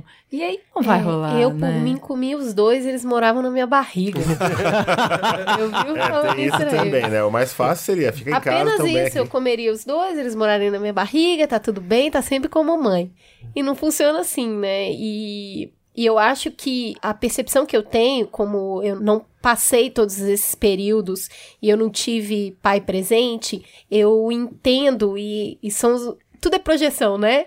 Mas o fato dela ter um relacionamento tão positivo com o pai, ver no pai uma referência, um abrigo, um lugar para onde correr e esse farol, que ela tenha relacionamentos mais positivos com homens quando ela crescer, porque vem de um lugar de saber o que é bom e que aí tenha uma referência do que, que é um amor bom, né? Que é o se sentir bem na companhia de outra pessoa. Né? Se você não se sente bem na companhia de outra pessoa, tem alguma coisa errada. Eu acho isso um, um grande alerta, principalmente para as crianças negras que são criadas muito próximas a classes sociais dissonantes, a muitas crianças brancas. Eu acho isso um, um, um grande termômetro. Você está se sentindo bem na companhia daquela pessoa? Se não, alguma coisa de errado está acontecendo. Então, se a criança se sente muito bem na companhia dos pais, porque ela é muito amada, ela é resguardada, ela é acolhida, ela é instrumentalizada, que ela possa perceber o mal. Eu acho que aí a gente começa a conversar sobre o que, que é empoderar essa pessoa, essa criança sem quebrar o espírito dela. Exato. Sem quebrar a magia do ser criança. Eu acho isso realmente um grande desafio, porque é, você falar sobre as dores do mundo, seja com crianças brancas ou negras, porque, é, de novo, né, a gente precisa conversar com as crianças brancas sobre o que é racismo. As crianças negras para reconhecer, as brancas para não praticar e para acolher os amigos quando necessário. A conversa sobre racismo é com crianças brancas. Olha, isso existe, isso acontece dessa forma, isso é muito ruim. Então, a única coisa, o único voto que eu tenho é esse: que saindo de, do ambiente da bolha de amor, que se aprenda a reconhecer o que não é bom. Eu queria voltar com a gente um pouquinho para dentro desse espaço de mestre e aprendiz. O que que a relação com os filhos de vocês já fez vocês repensarem sobre o que é ser homem, sobre masculinidade? Eu acho que assim, entrar em contato com os sentimentos, eu acho que assim, lidar com a fragilidade foi muito difícil, né? Quando meus filhos choram é desesperador para mim, porque muitas vezes não tem o que você possa fazer para resolver. E, isso me coloca numa sensação de impotência. Tipo, é, eu, como homem, eu tô sempre resolvendo as coisas. Tipo, eu tô até me policiando. Às vezes alguém me conta uma coisa, eu já tenho uma solução, eu já sei como resolver o seu problema. E na verdade, a pessoa quer ser ouvida, né? Não quer uma solução. Eu, às vezes, até me irrito quando eu conto alguma coisa e as pessoas já vêm resolver. Tipo, você tá de fora, você acha que é tão fácil chegar e resolver meu problema? Então, assim, tá à frente de um problema irresolvível ou de uma carência que você não vai suprir. Às vezes, né, tem momentos que as crianças estão num buraco negro. E não adianta, você pode jogar quanto amor ali que ela tá naquele momento. E você fazer as pazes com aquilo é muito difícil. Eu, eu nem sei se isso responde a pergunta, porque eu não aprendi isso ainda.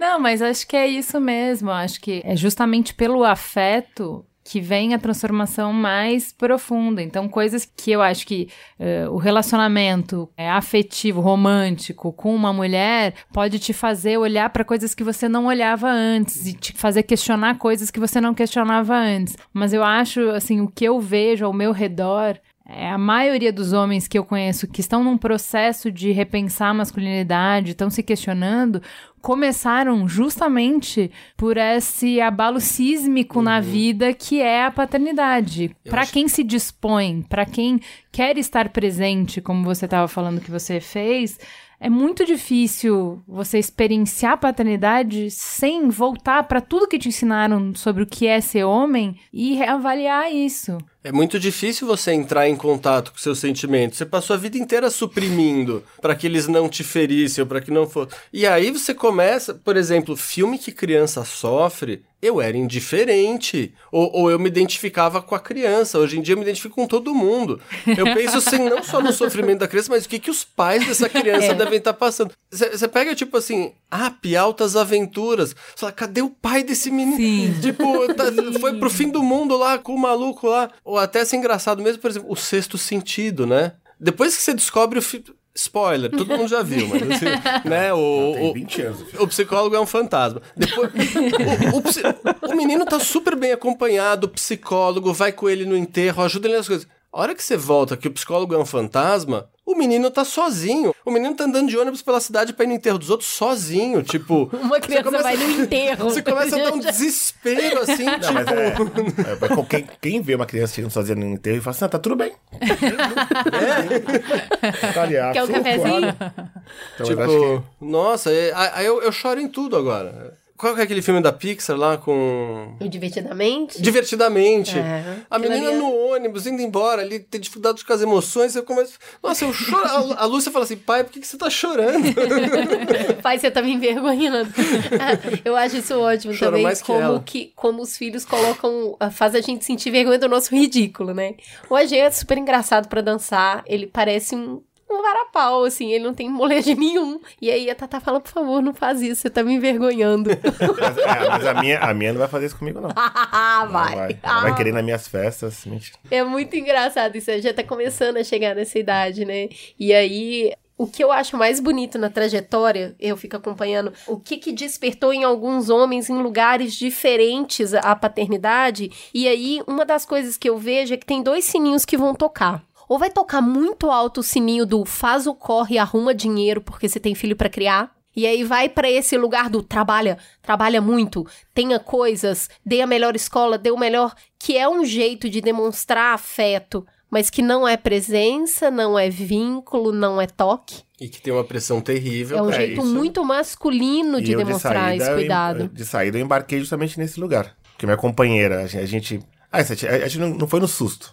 Foi no susto não, né? A gente decidiu engravidar. ela Jogando sem pílula- goleiro. Tomava pílula, tipo, há, sei lá, 15 anos. A médica falou: Ó, calma aí, agora não, não taca sem ansiedade, porque pode demorar até seis meses. Tem gente que chegou a esperar dois anos. A gente entrou nessa. Não entrem nessa, galera. Não caiu nessa. A gente entrou nessa, não, compramos passagem pra Europa. Tipo assim, ah, vamos viajar, aproveitar e viajar os dois juntos e tal. Aí no mês seguinte, tá? Tava grávida. Eita.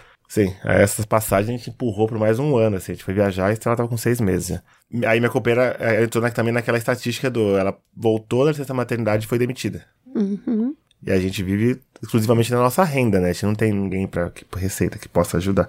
A gente ainda não ganhou numerança. Exatamente. Meu sonho. É, é.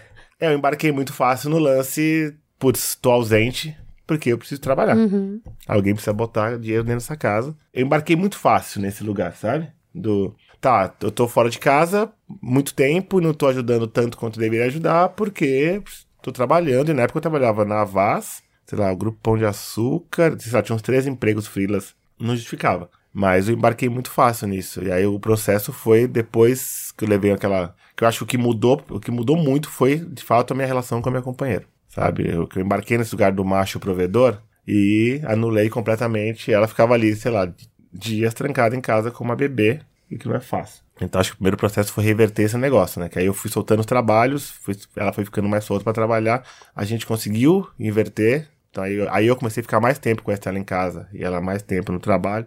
E aí hoje os dois, assim, a gente, a gente conseguiu, os dois estão em lugares de trabalho que são hiper flexíveis com relação a isso. Então a gente consegue dividir bem as tarefas. Mas teve uma. Acho que foi a principal mudança. É esse sinal, é- é- esse sinal tocou pra mim. Quando eu tive filho, eu falei, eu preciso trabalhar, preciso trabalhar, eu preciso de muito dinheiro, muito dinheiro, muito dinheiro. Dinheiro, dinheiro, dinheiro, sabe por quê? Porque vai ter uma ótima educação, não vai Sim. estudar num lugar falido, vai morar numa casa boa, vai ser bem limpinho, tudo arrumadinho. Trabalhei assim, como um cavalo. Eu tive um, um arco muito difícil de entender que dar amor, dar afeto e dar presença e dar carinho era mais importante do que isso. Foi super difícil pra mim. Eu acho que vim desse lugar, que aí é o que eu falo sobre os vínculos de, de- do feminino também para a criação dessa menina. Como a minha mãe ficou muito tempo presa numa relação violenta e abusiva porque não podia sair, porque não tinha condição financeira de lidar com isso, eu falei, haha, amigo, eu nunca vou depender de ninguém financeiramente.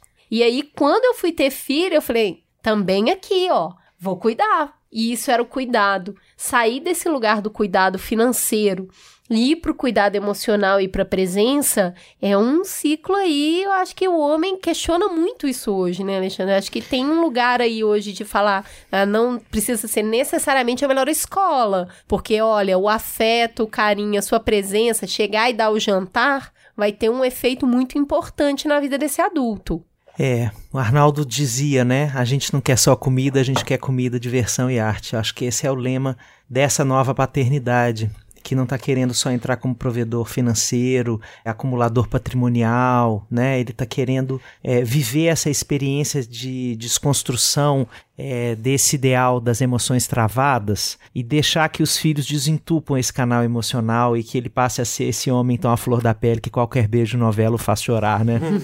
Na minha experiência, né, com os meus três filhos, a paternidade mudou a minha relação com o meu corpo e tem mudado. Né? Eu sempre fui um cara muito intelectual, assim, de ler o tempo inteiro. Foi para aí que eu fui, né? Porque eu não gostava de futebol, etc. A minha saída, assim, identitária foi virar CDF, nerd e tal.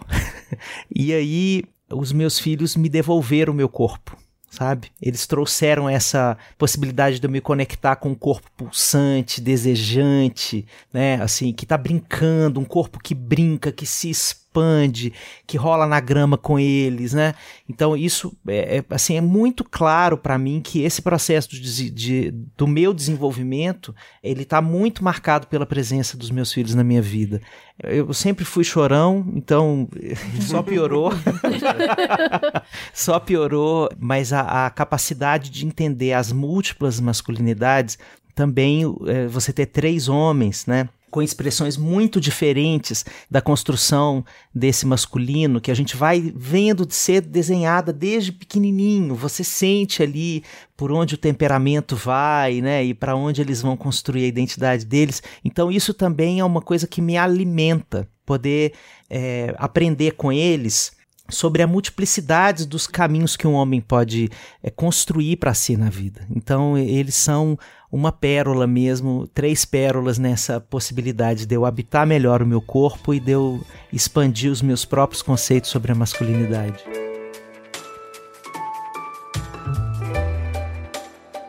Vamos terminar então com vocês mandando uma mensagem para os filhos.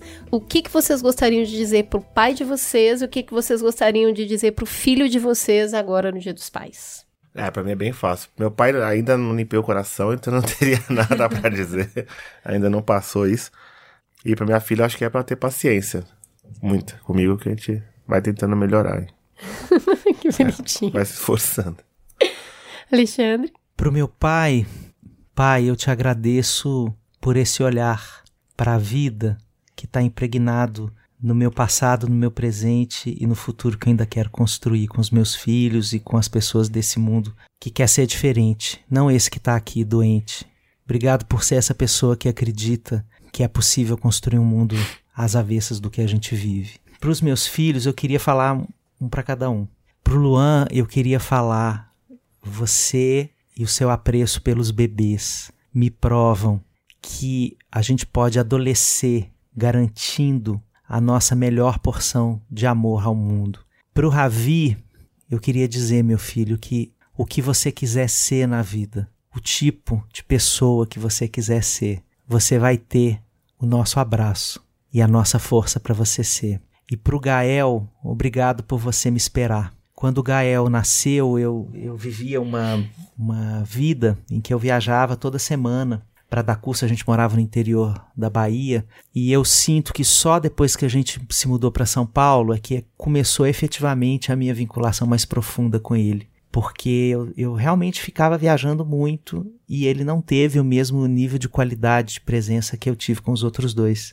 Então eu sentia isso como uma lacuna da nossa vida e ele pacientemente me aguardou e a gente está fazendo um resgate, uma reparação maravilhosa. Então eu queria agradecer a você por você ter me esperado. Bom, meu pai, ele se mudou recentemente para Portugal e eu queria dizer, pai, eu sinto muito a sua falta. E olha que a gente nem se encontrava tanto, mas o fato dele estar tá longe, sei lá, é, é difícil. Então, pai, eu sinto a sua falta. E para os meus filhos, Gael e Lúcia, obrigado por terem vindo. Obrigado por terem me transformado numa pessoa melhor. E eu quero que vocês saibam que vocês sempre podem contar comigo, que eu sempre vou estar aqui para vocês. Pro meu pai Cláudio, eu queria agradecer e embora a gente já tenha falado sobre isso, eu acho que isso nunca é demais falar. Eu entendo e eu agradeço, porque tudo que eu sou hoje, eu vejo nas coisas que eu faço, nos valores que eu tenho. Muito do que eu sou é porque você conseguiu transcender esse lugar, porque você fez o que o Márcio tá fazendo, você fez por filhos que não eram seus. Obrigada por ter nos escolhido. E pro meu pai, é, Estênio, queria agradecer porque ele nunca desistiu. E eu nunca vi tanta alegria quando eu fui. Minha mãe me expulsou de casa quando eu tinha 15 anos. para me entregar para esse pai que teoricamente nunca me quis. Eu nunca vi um homem tão feliz. E eu não sabia que podia. Eu sempre tive vi filho até então como fardo, né? Eu tenho que trabalhar para te... não sabia que dava para ser tão feliz por ter filho. E assim, eu nunca tive dúvida desse dia em diante do quanto meu pai quis ter filhos, do quanto para ele eu sou importante. Então, eu queria agradecer meu pai por isso e pelas conversas que meu, meu pai tem poucas conversas comigo que são muito transformadoras. Obrigada, pai. Pai, você tem mais dois filhos e uma oportunidade muito grande de fazer diferente. Faça por eles. Eu já tô criada, eu tenho minha família, mas você tem opção. Queria falar pro meu irmão, Edu, eu amo muito você. Você tem escolha. Você pode fazer diferente. Você é capaz disso. Mora um gatinho muito manhoso no seu coração. Deixa ele sair, irmão. Tira a armadura. Seus filhos merecem isso. G, parabéns pelo pai que você é. As crianças têm muita sorte. Eu amo ver a sua paternidade todos os dias. Os seus filhos sabem o valor que você tem e eu também. Merigo, te ver sendo o pai do Benjamin e da Nina cura muitas feridas em mim. De todos os privilégios que eu tenho na vida, eu não tenho nenhuma dúvida que ter você como pai dos meus filhos e ter você como companheiro na minha vida é o maior. É, ver a relação que as crianças têm com você me constrói todos os dias. Tá certo, então vamos para o farol aceso. Farol aceso. Vamos então pro farol aceso? Vamos, mas antes eu queria dar mais um recadinho. A Farm uniu forças com o Instituto Ecológico Aqualung num projeto para promover mais consciência ambiental. A marca vai apoiar um dos eventos do Projeto Limpeza na Praia. Ele é organizado pela Aqualung e vai acontecer no dia 21 do 9, que é o Dia Mundial da Limpeza da Terra, lá em Copacabana, no Rio de Janeiro. Ai, quero ir! Além disso, na coleção É o Bicho, cinco peças de roupa terão os logos usados pela Aqualung, e a renda obtida com a venda desses produtos será revertida lá para a causa. Você também pode apoiar essa causa. Para saber mais, siga o Instagram da Farm, AdoroFarm, ou confira o site farmrio.com.br. O que, que você quer dar de farol aceso? Olha, meu farol aceso é uma indicação que eu já fiquei sabendo aqui que é habituê do Mamilos, mas é, esse livro é o livro para mim mais importante publicado sobre psicologia, sobre relações familiares no século XXI, chama-se Longe da Árvore, do Andrew Solomon. Ele é uma investigação extensa com 300 famílias, famílias de diversas classes sociais dos Estados Unidos e com filhos que desafiam o narcisismo dos pais, que não nascem exatamente do jeito que a gente imaginava, e são 300 histórias de superação das adversidades internas e do abraço ao amor mais profundo nesses filhos. Esse filho transformou a minha clínica familiar, transformou a minha paternidade. Eu tenho vontade de estudar com Andrew Solomon, eu tenho vontade de ser amigo do Andrew Solomon. Sim, eu ainda sim. vou realizar Um alguma coisa, tomar um café. Morri Quero. de inveja do Bial quando o Aham, Bial foi lá nossa, entrevistar o, fala, o. Solomon. então a minha dica é longe da árvore. Comprem, custa muito pouco perto do que ele é e não se assustem com o tamanho do livro. São 1.100 páginas de puro amor escorrendo nos seus dedos. É isso aí. É, é tudo verdade. A gente- Apenas digo isso. A gente indicou por anos o Longe da Árvore, anos e anos. Agora acho que já tem um bom ano que a gente não fala desse livro. É ótimo que você traga, porque tem muita audiência nova, de gente que nunca viu a gente indicar. É um dos livros mais transformadores que a gente já leu na vida. Renato, Ai, gente, eu vou ser super ridículo aqui. Adoro. tá liberado. Pai ridículo. É, é mais ridículo que isso. Eu vou recomendar dois livros que são sobre a gravidez e a paternidade do ponto de vista masculino, cheio de pânico, pavor e aflição, que são os meus livros. o Diário de um Grávido e Como Nascem os Pais. Além do alto serviço que eu obviamente estou fazendo aqui, eu acho que eles podem ajudar bastante, às vezes, a gente entender, nós pais, que a gente não tá sozinho em ter medo, em se sentir frágil, em pensar se não vai dar conta.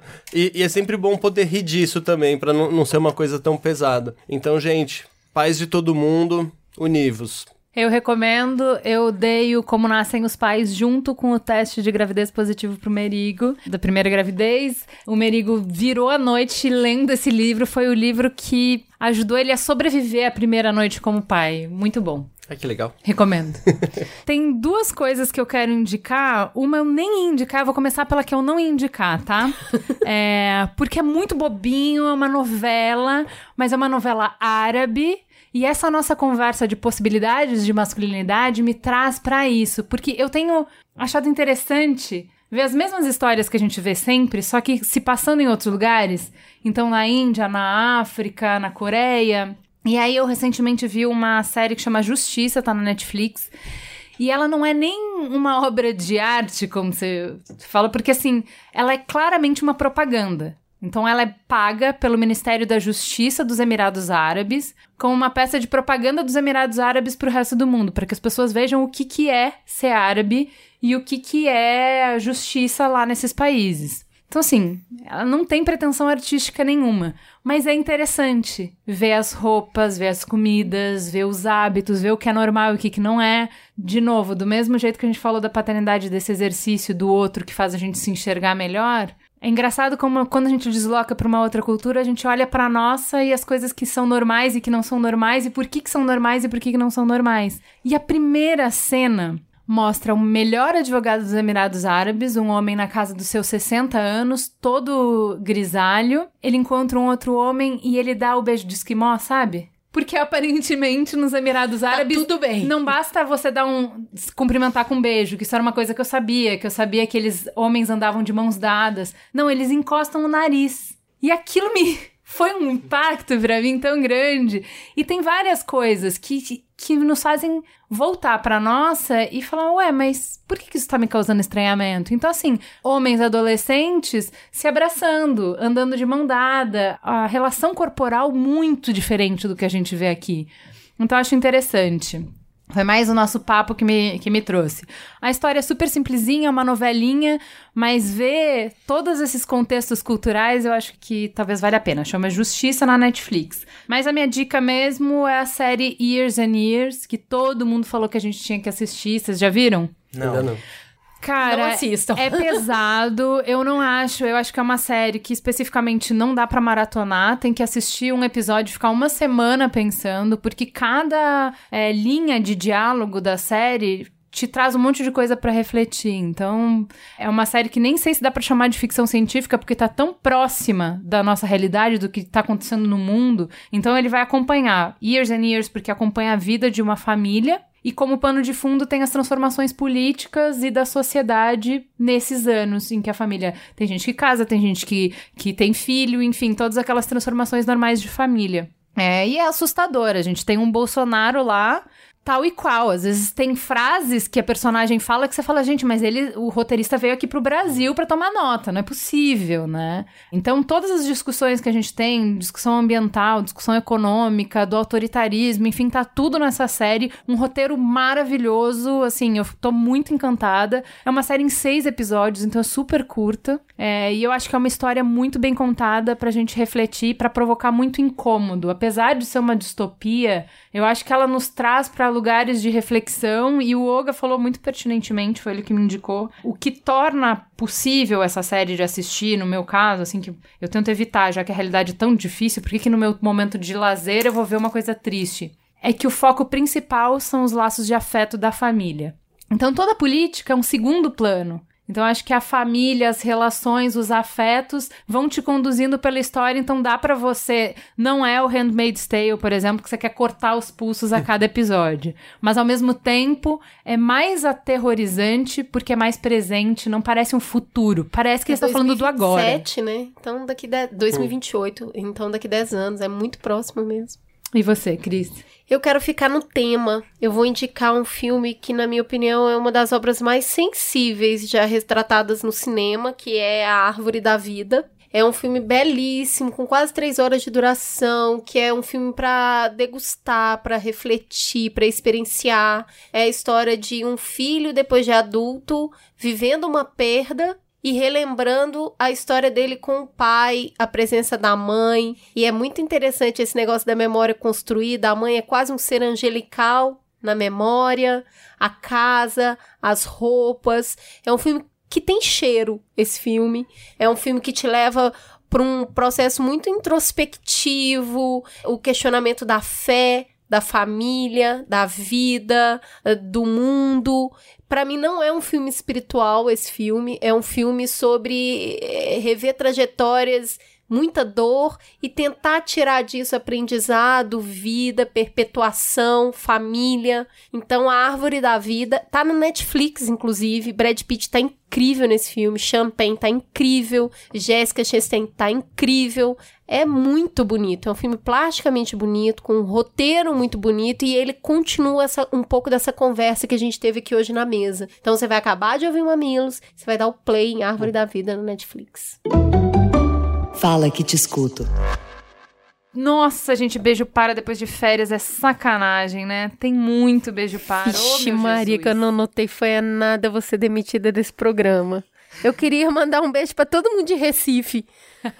é que, assim, eu- na viagem que eu fiz, eu me propus a não ficar usando o celular. Então, eu não andei com ele na maior parte do tempo. Então, as pessoas que eu conheci, que vieram conversar comigo, a gente realmente conversou. Mas eu queria registrar que eu amei aquele lugar lá. A gente é muito bem recebido e o pessoal fala cantando. É muito gostoso. Amei as comidas. Tatá e Amos também. Recife, quero muito voltar aí pra ficar mais tempo e conhecer mais da cultura dessa cidade e comer mais bolo de rolo. Gente, eu tive nas férias fazendo uma palestra no evento Semeares, que é muito lindo. Conheçam o trabalho do Instituto Semear. Ele acolhe é, estudantes que vêm de periferia de uma série de lugares do país para estudar e ajuda com mentoria, com bolsa, é, esses estudantes a passar pela faculdade, né? Nesses anos de estudo. É muito legal, assim. E eu fui falar sobre injustiças invisíveis. Foi muito lindo, tinha um monte de mamileiro. Eu atendi todo mundo depois, tirei foto, mandei beijo pra Andréia, pro André, pro Cleiton, pro Mariano, pra Renata, pra Larissa, pro Caio, pra Juliana, pra Thaís, pra Amanda, pra Fernanda,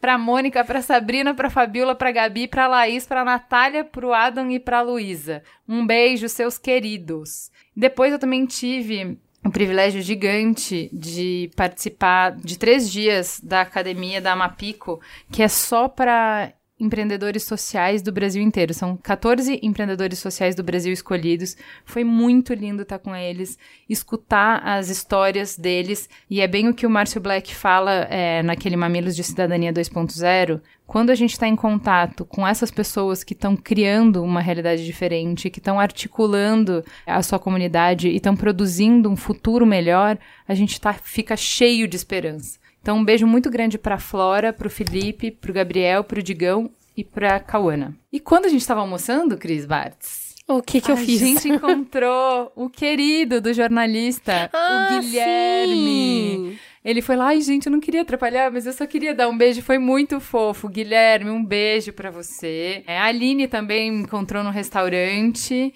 E um beijão pro Léo que me proporcionou essa experiência nesse congresso sobre democracia. A Bia recebeu pedidos de beijo enquanto tava passeando nas férias. Vamos lá. Beijo pra Lucas, Mari Serra e pra Alissa lá da Caputino. Renata, Nai, Tami, Frig e Lelis da Riot Games. Muito bem. E temos muito amor, porque os programas de inverno foram quentinhos. Um oferecimento inverno de São Paulo que levou a sério esse ano a estação. Você também pode mandar o seu amor pra gente no Twitter, no arroba mamilospod. O Felipe Pinelli falou, escutando, tomando um chá e me senti na mesa do café. Aí a Regina foi e teve a mesma sensação. Já a Patrícia Junqueira disse: aí você termina o episódio louca por um cappuccino cremoso e um Kindle. Ô, delícia. O Rainal falou: ouvi esse bate-papo delicioso com a Eileen Aleixo enquanto fazia o almoço de sábado. Foi tão bom que me distraí e esqueci de escaldar a carne de sol pra tirar um pouco do sal. Resultado: eu e meu marido estamos bem. Só precisamos de um captopril na veia. O Pericles Tabosa disse: Bom dia, meninas. Vocês quase acabaram comigo, fazendo eu me lembrar da minha comida afetiva de mãe e de avó. Hoje sou eu quem cozinha em casa e não tinha me dado conta do quanto os meus três filhos terão essa memória a meu respeito. Que responsabilidade, hein? Lindo programa novamente. A desatinada falou: ainda tô aqui na querência de uma listinha da Ju dos filmes indianos que ela tanto falou. Ih, gente, vou botar lá no meu stories, vou botar de destaque. Vou fazer isso. No Instagram, você também pode entrar lá e conversar com essas que vos falam. É simples, arroba mamelospod. O Daniel disse: Quando vocês falaram de como água para chocolate, eu lembrei de estômago na hora. Acho que estou apaixonado por vocês, mudaram minha vida. Obrigada. Sobre o episódio de livros, a Elaine falou: delícia de conversa, meta estabelecida, voltar a ler mais pra mim. Confesso que ultimamente minhas leituras têm sido com foco na literatura infantil. Tenho uma filha de 5 anos que ama histórias e poesia. Adoro ouvir vocês. Beijos. A Maísa Torquato disse: Na sequência, Cris Bartz falou da elegância do ouriço. Parecia que eu tava tomando um cafezinho e conversando junto. Obrigada, mamilos. Sobre o programa de comida, a Carol Ventura falou: Que delícia de episódio, meninas. Só não senti fome porque já tava descascando batata pra fazer junto com a carne e receber amigos em casa. E ó, queria confessar que, embora seja um episódio levinho, eu me emocionei ao pensar nas comidas afetivas que marcaram a minha vida. Ô, oh, saudade da comida do meu pai e da minha avó. Beijão pra vocês. Sobre música, a Laudantas disse: Como eu chorei ouvindo e lembrando das músicas, momentos que se tornaram uma coisa só na minha cabeça. O povo gosta muito de chorar quando ouve a gente. Vamos fazer um episódio de festa, pessoas tirar férias, as coisas leves, né? uma coisa bem leve. Tô chorando mesmo assim. o Thiago falou: Olga Mendonça, melhor curadoria musical. Nem ouvi ainda e já favoritei. Isso é óbvio, né? O Olga virou uma. É uma um entidade, de qualidade. né? Exatamente. E, gente, a gente vai ler um e-mail para encerrar, que eu sei que já tá longo, mas é assim: é só porque foi muito inusitado. O Luiz Henrique escreveu assim: Mamileira, sou ouvinte assíduo do programa, não perco um episódio. Sou médico, viajo bastante a trabalho e são nesses momentos de viagem que eu coloco os meus episódios em dia. Eu, minha esposa e minhas três meninas ficamos com tanto desejo de visitar Chacomelier, depois dos podcasts que vocês gravaram lá, que a gente saiu do Ceará direto para São Paulo para conhecer esse espaço. Eu, Não, eu desacreditei, choque. desacreditei.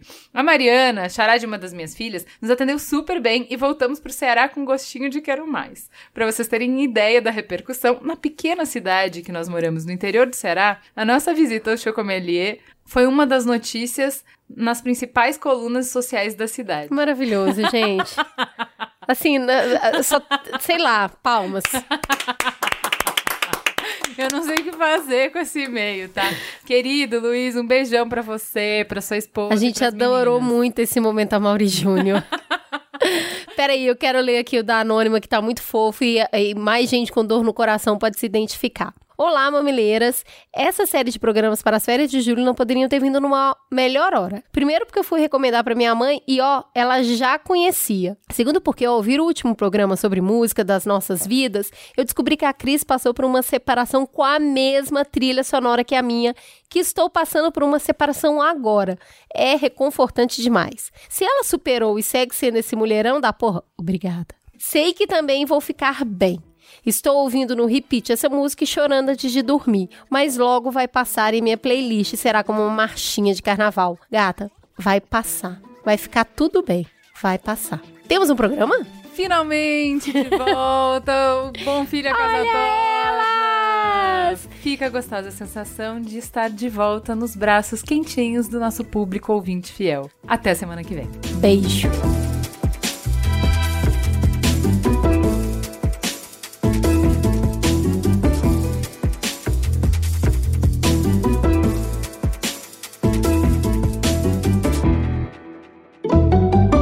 Mamilos. Jornalismo de peito aberto. Este podcast foi editado pela Maremoto.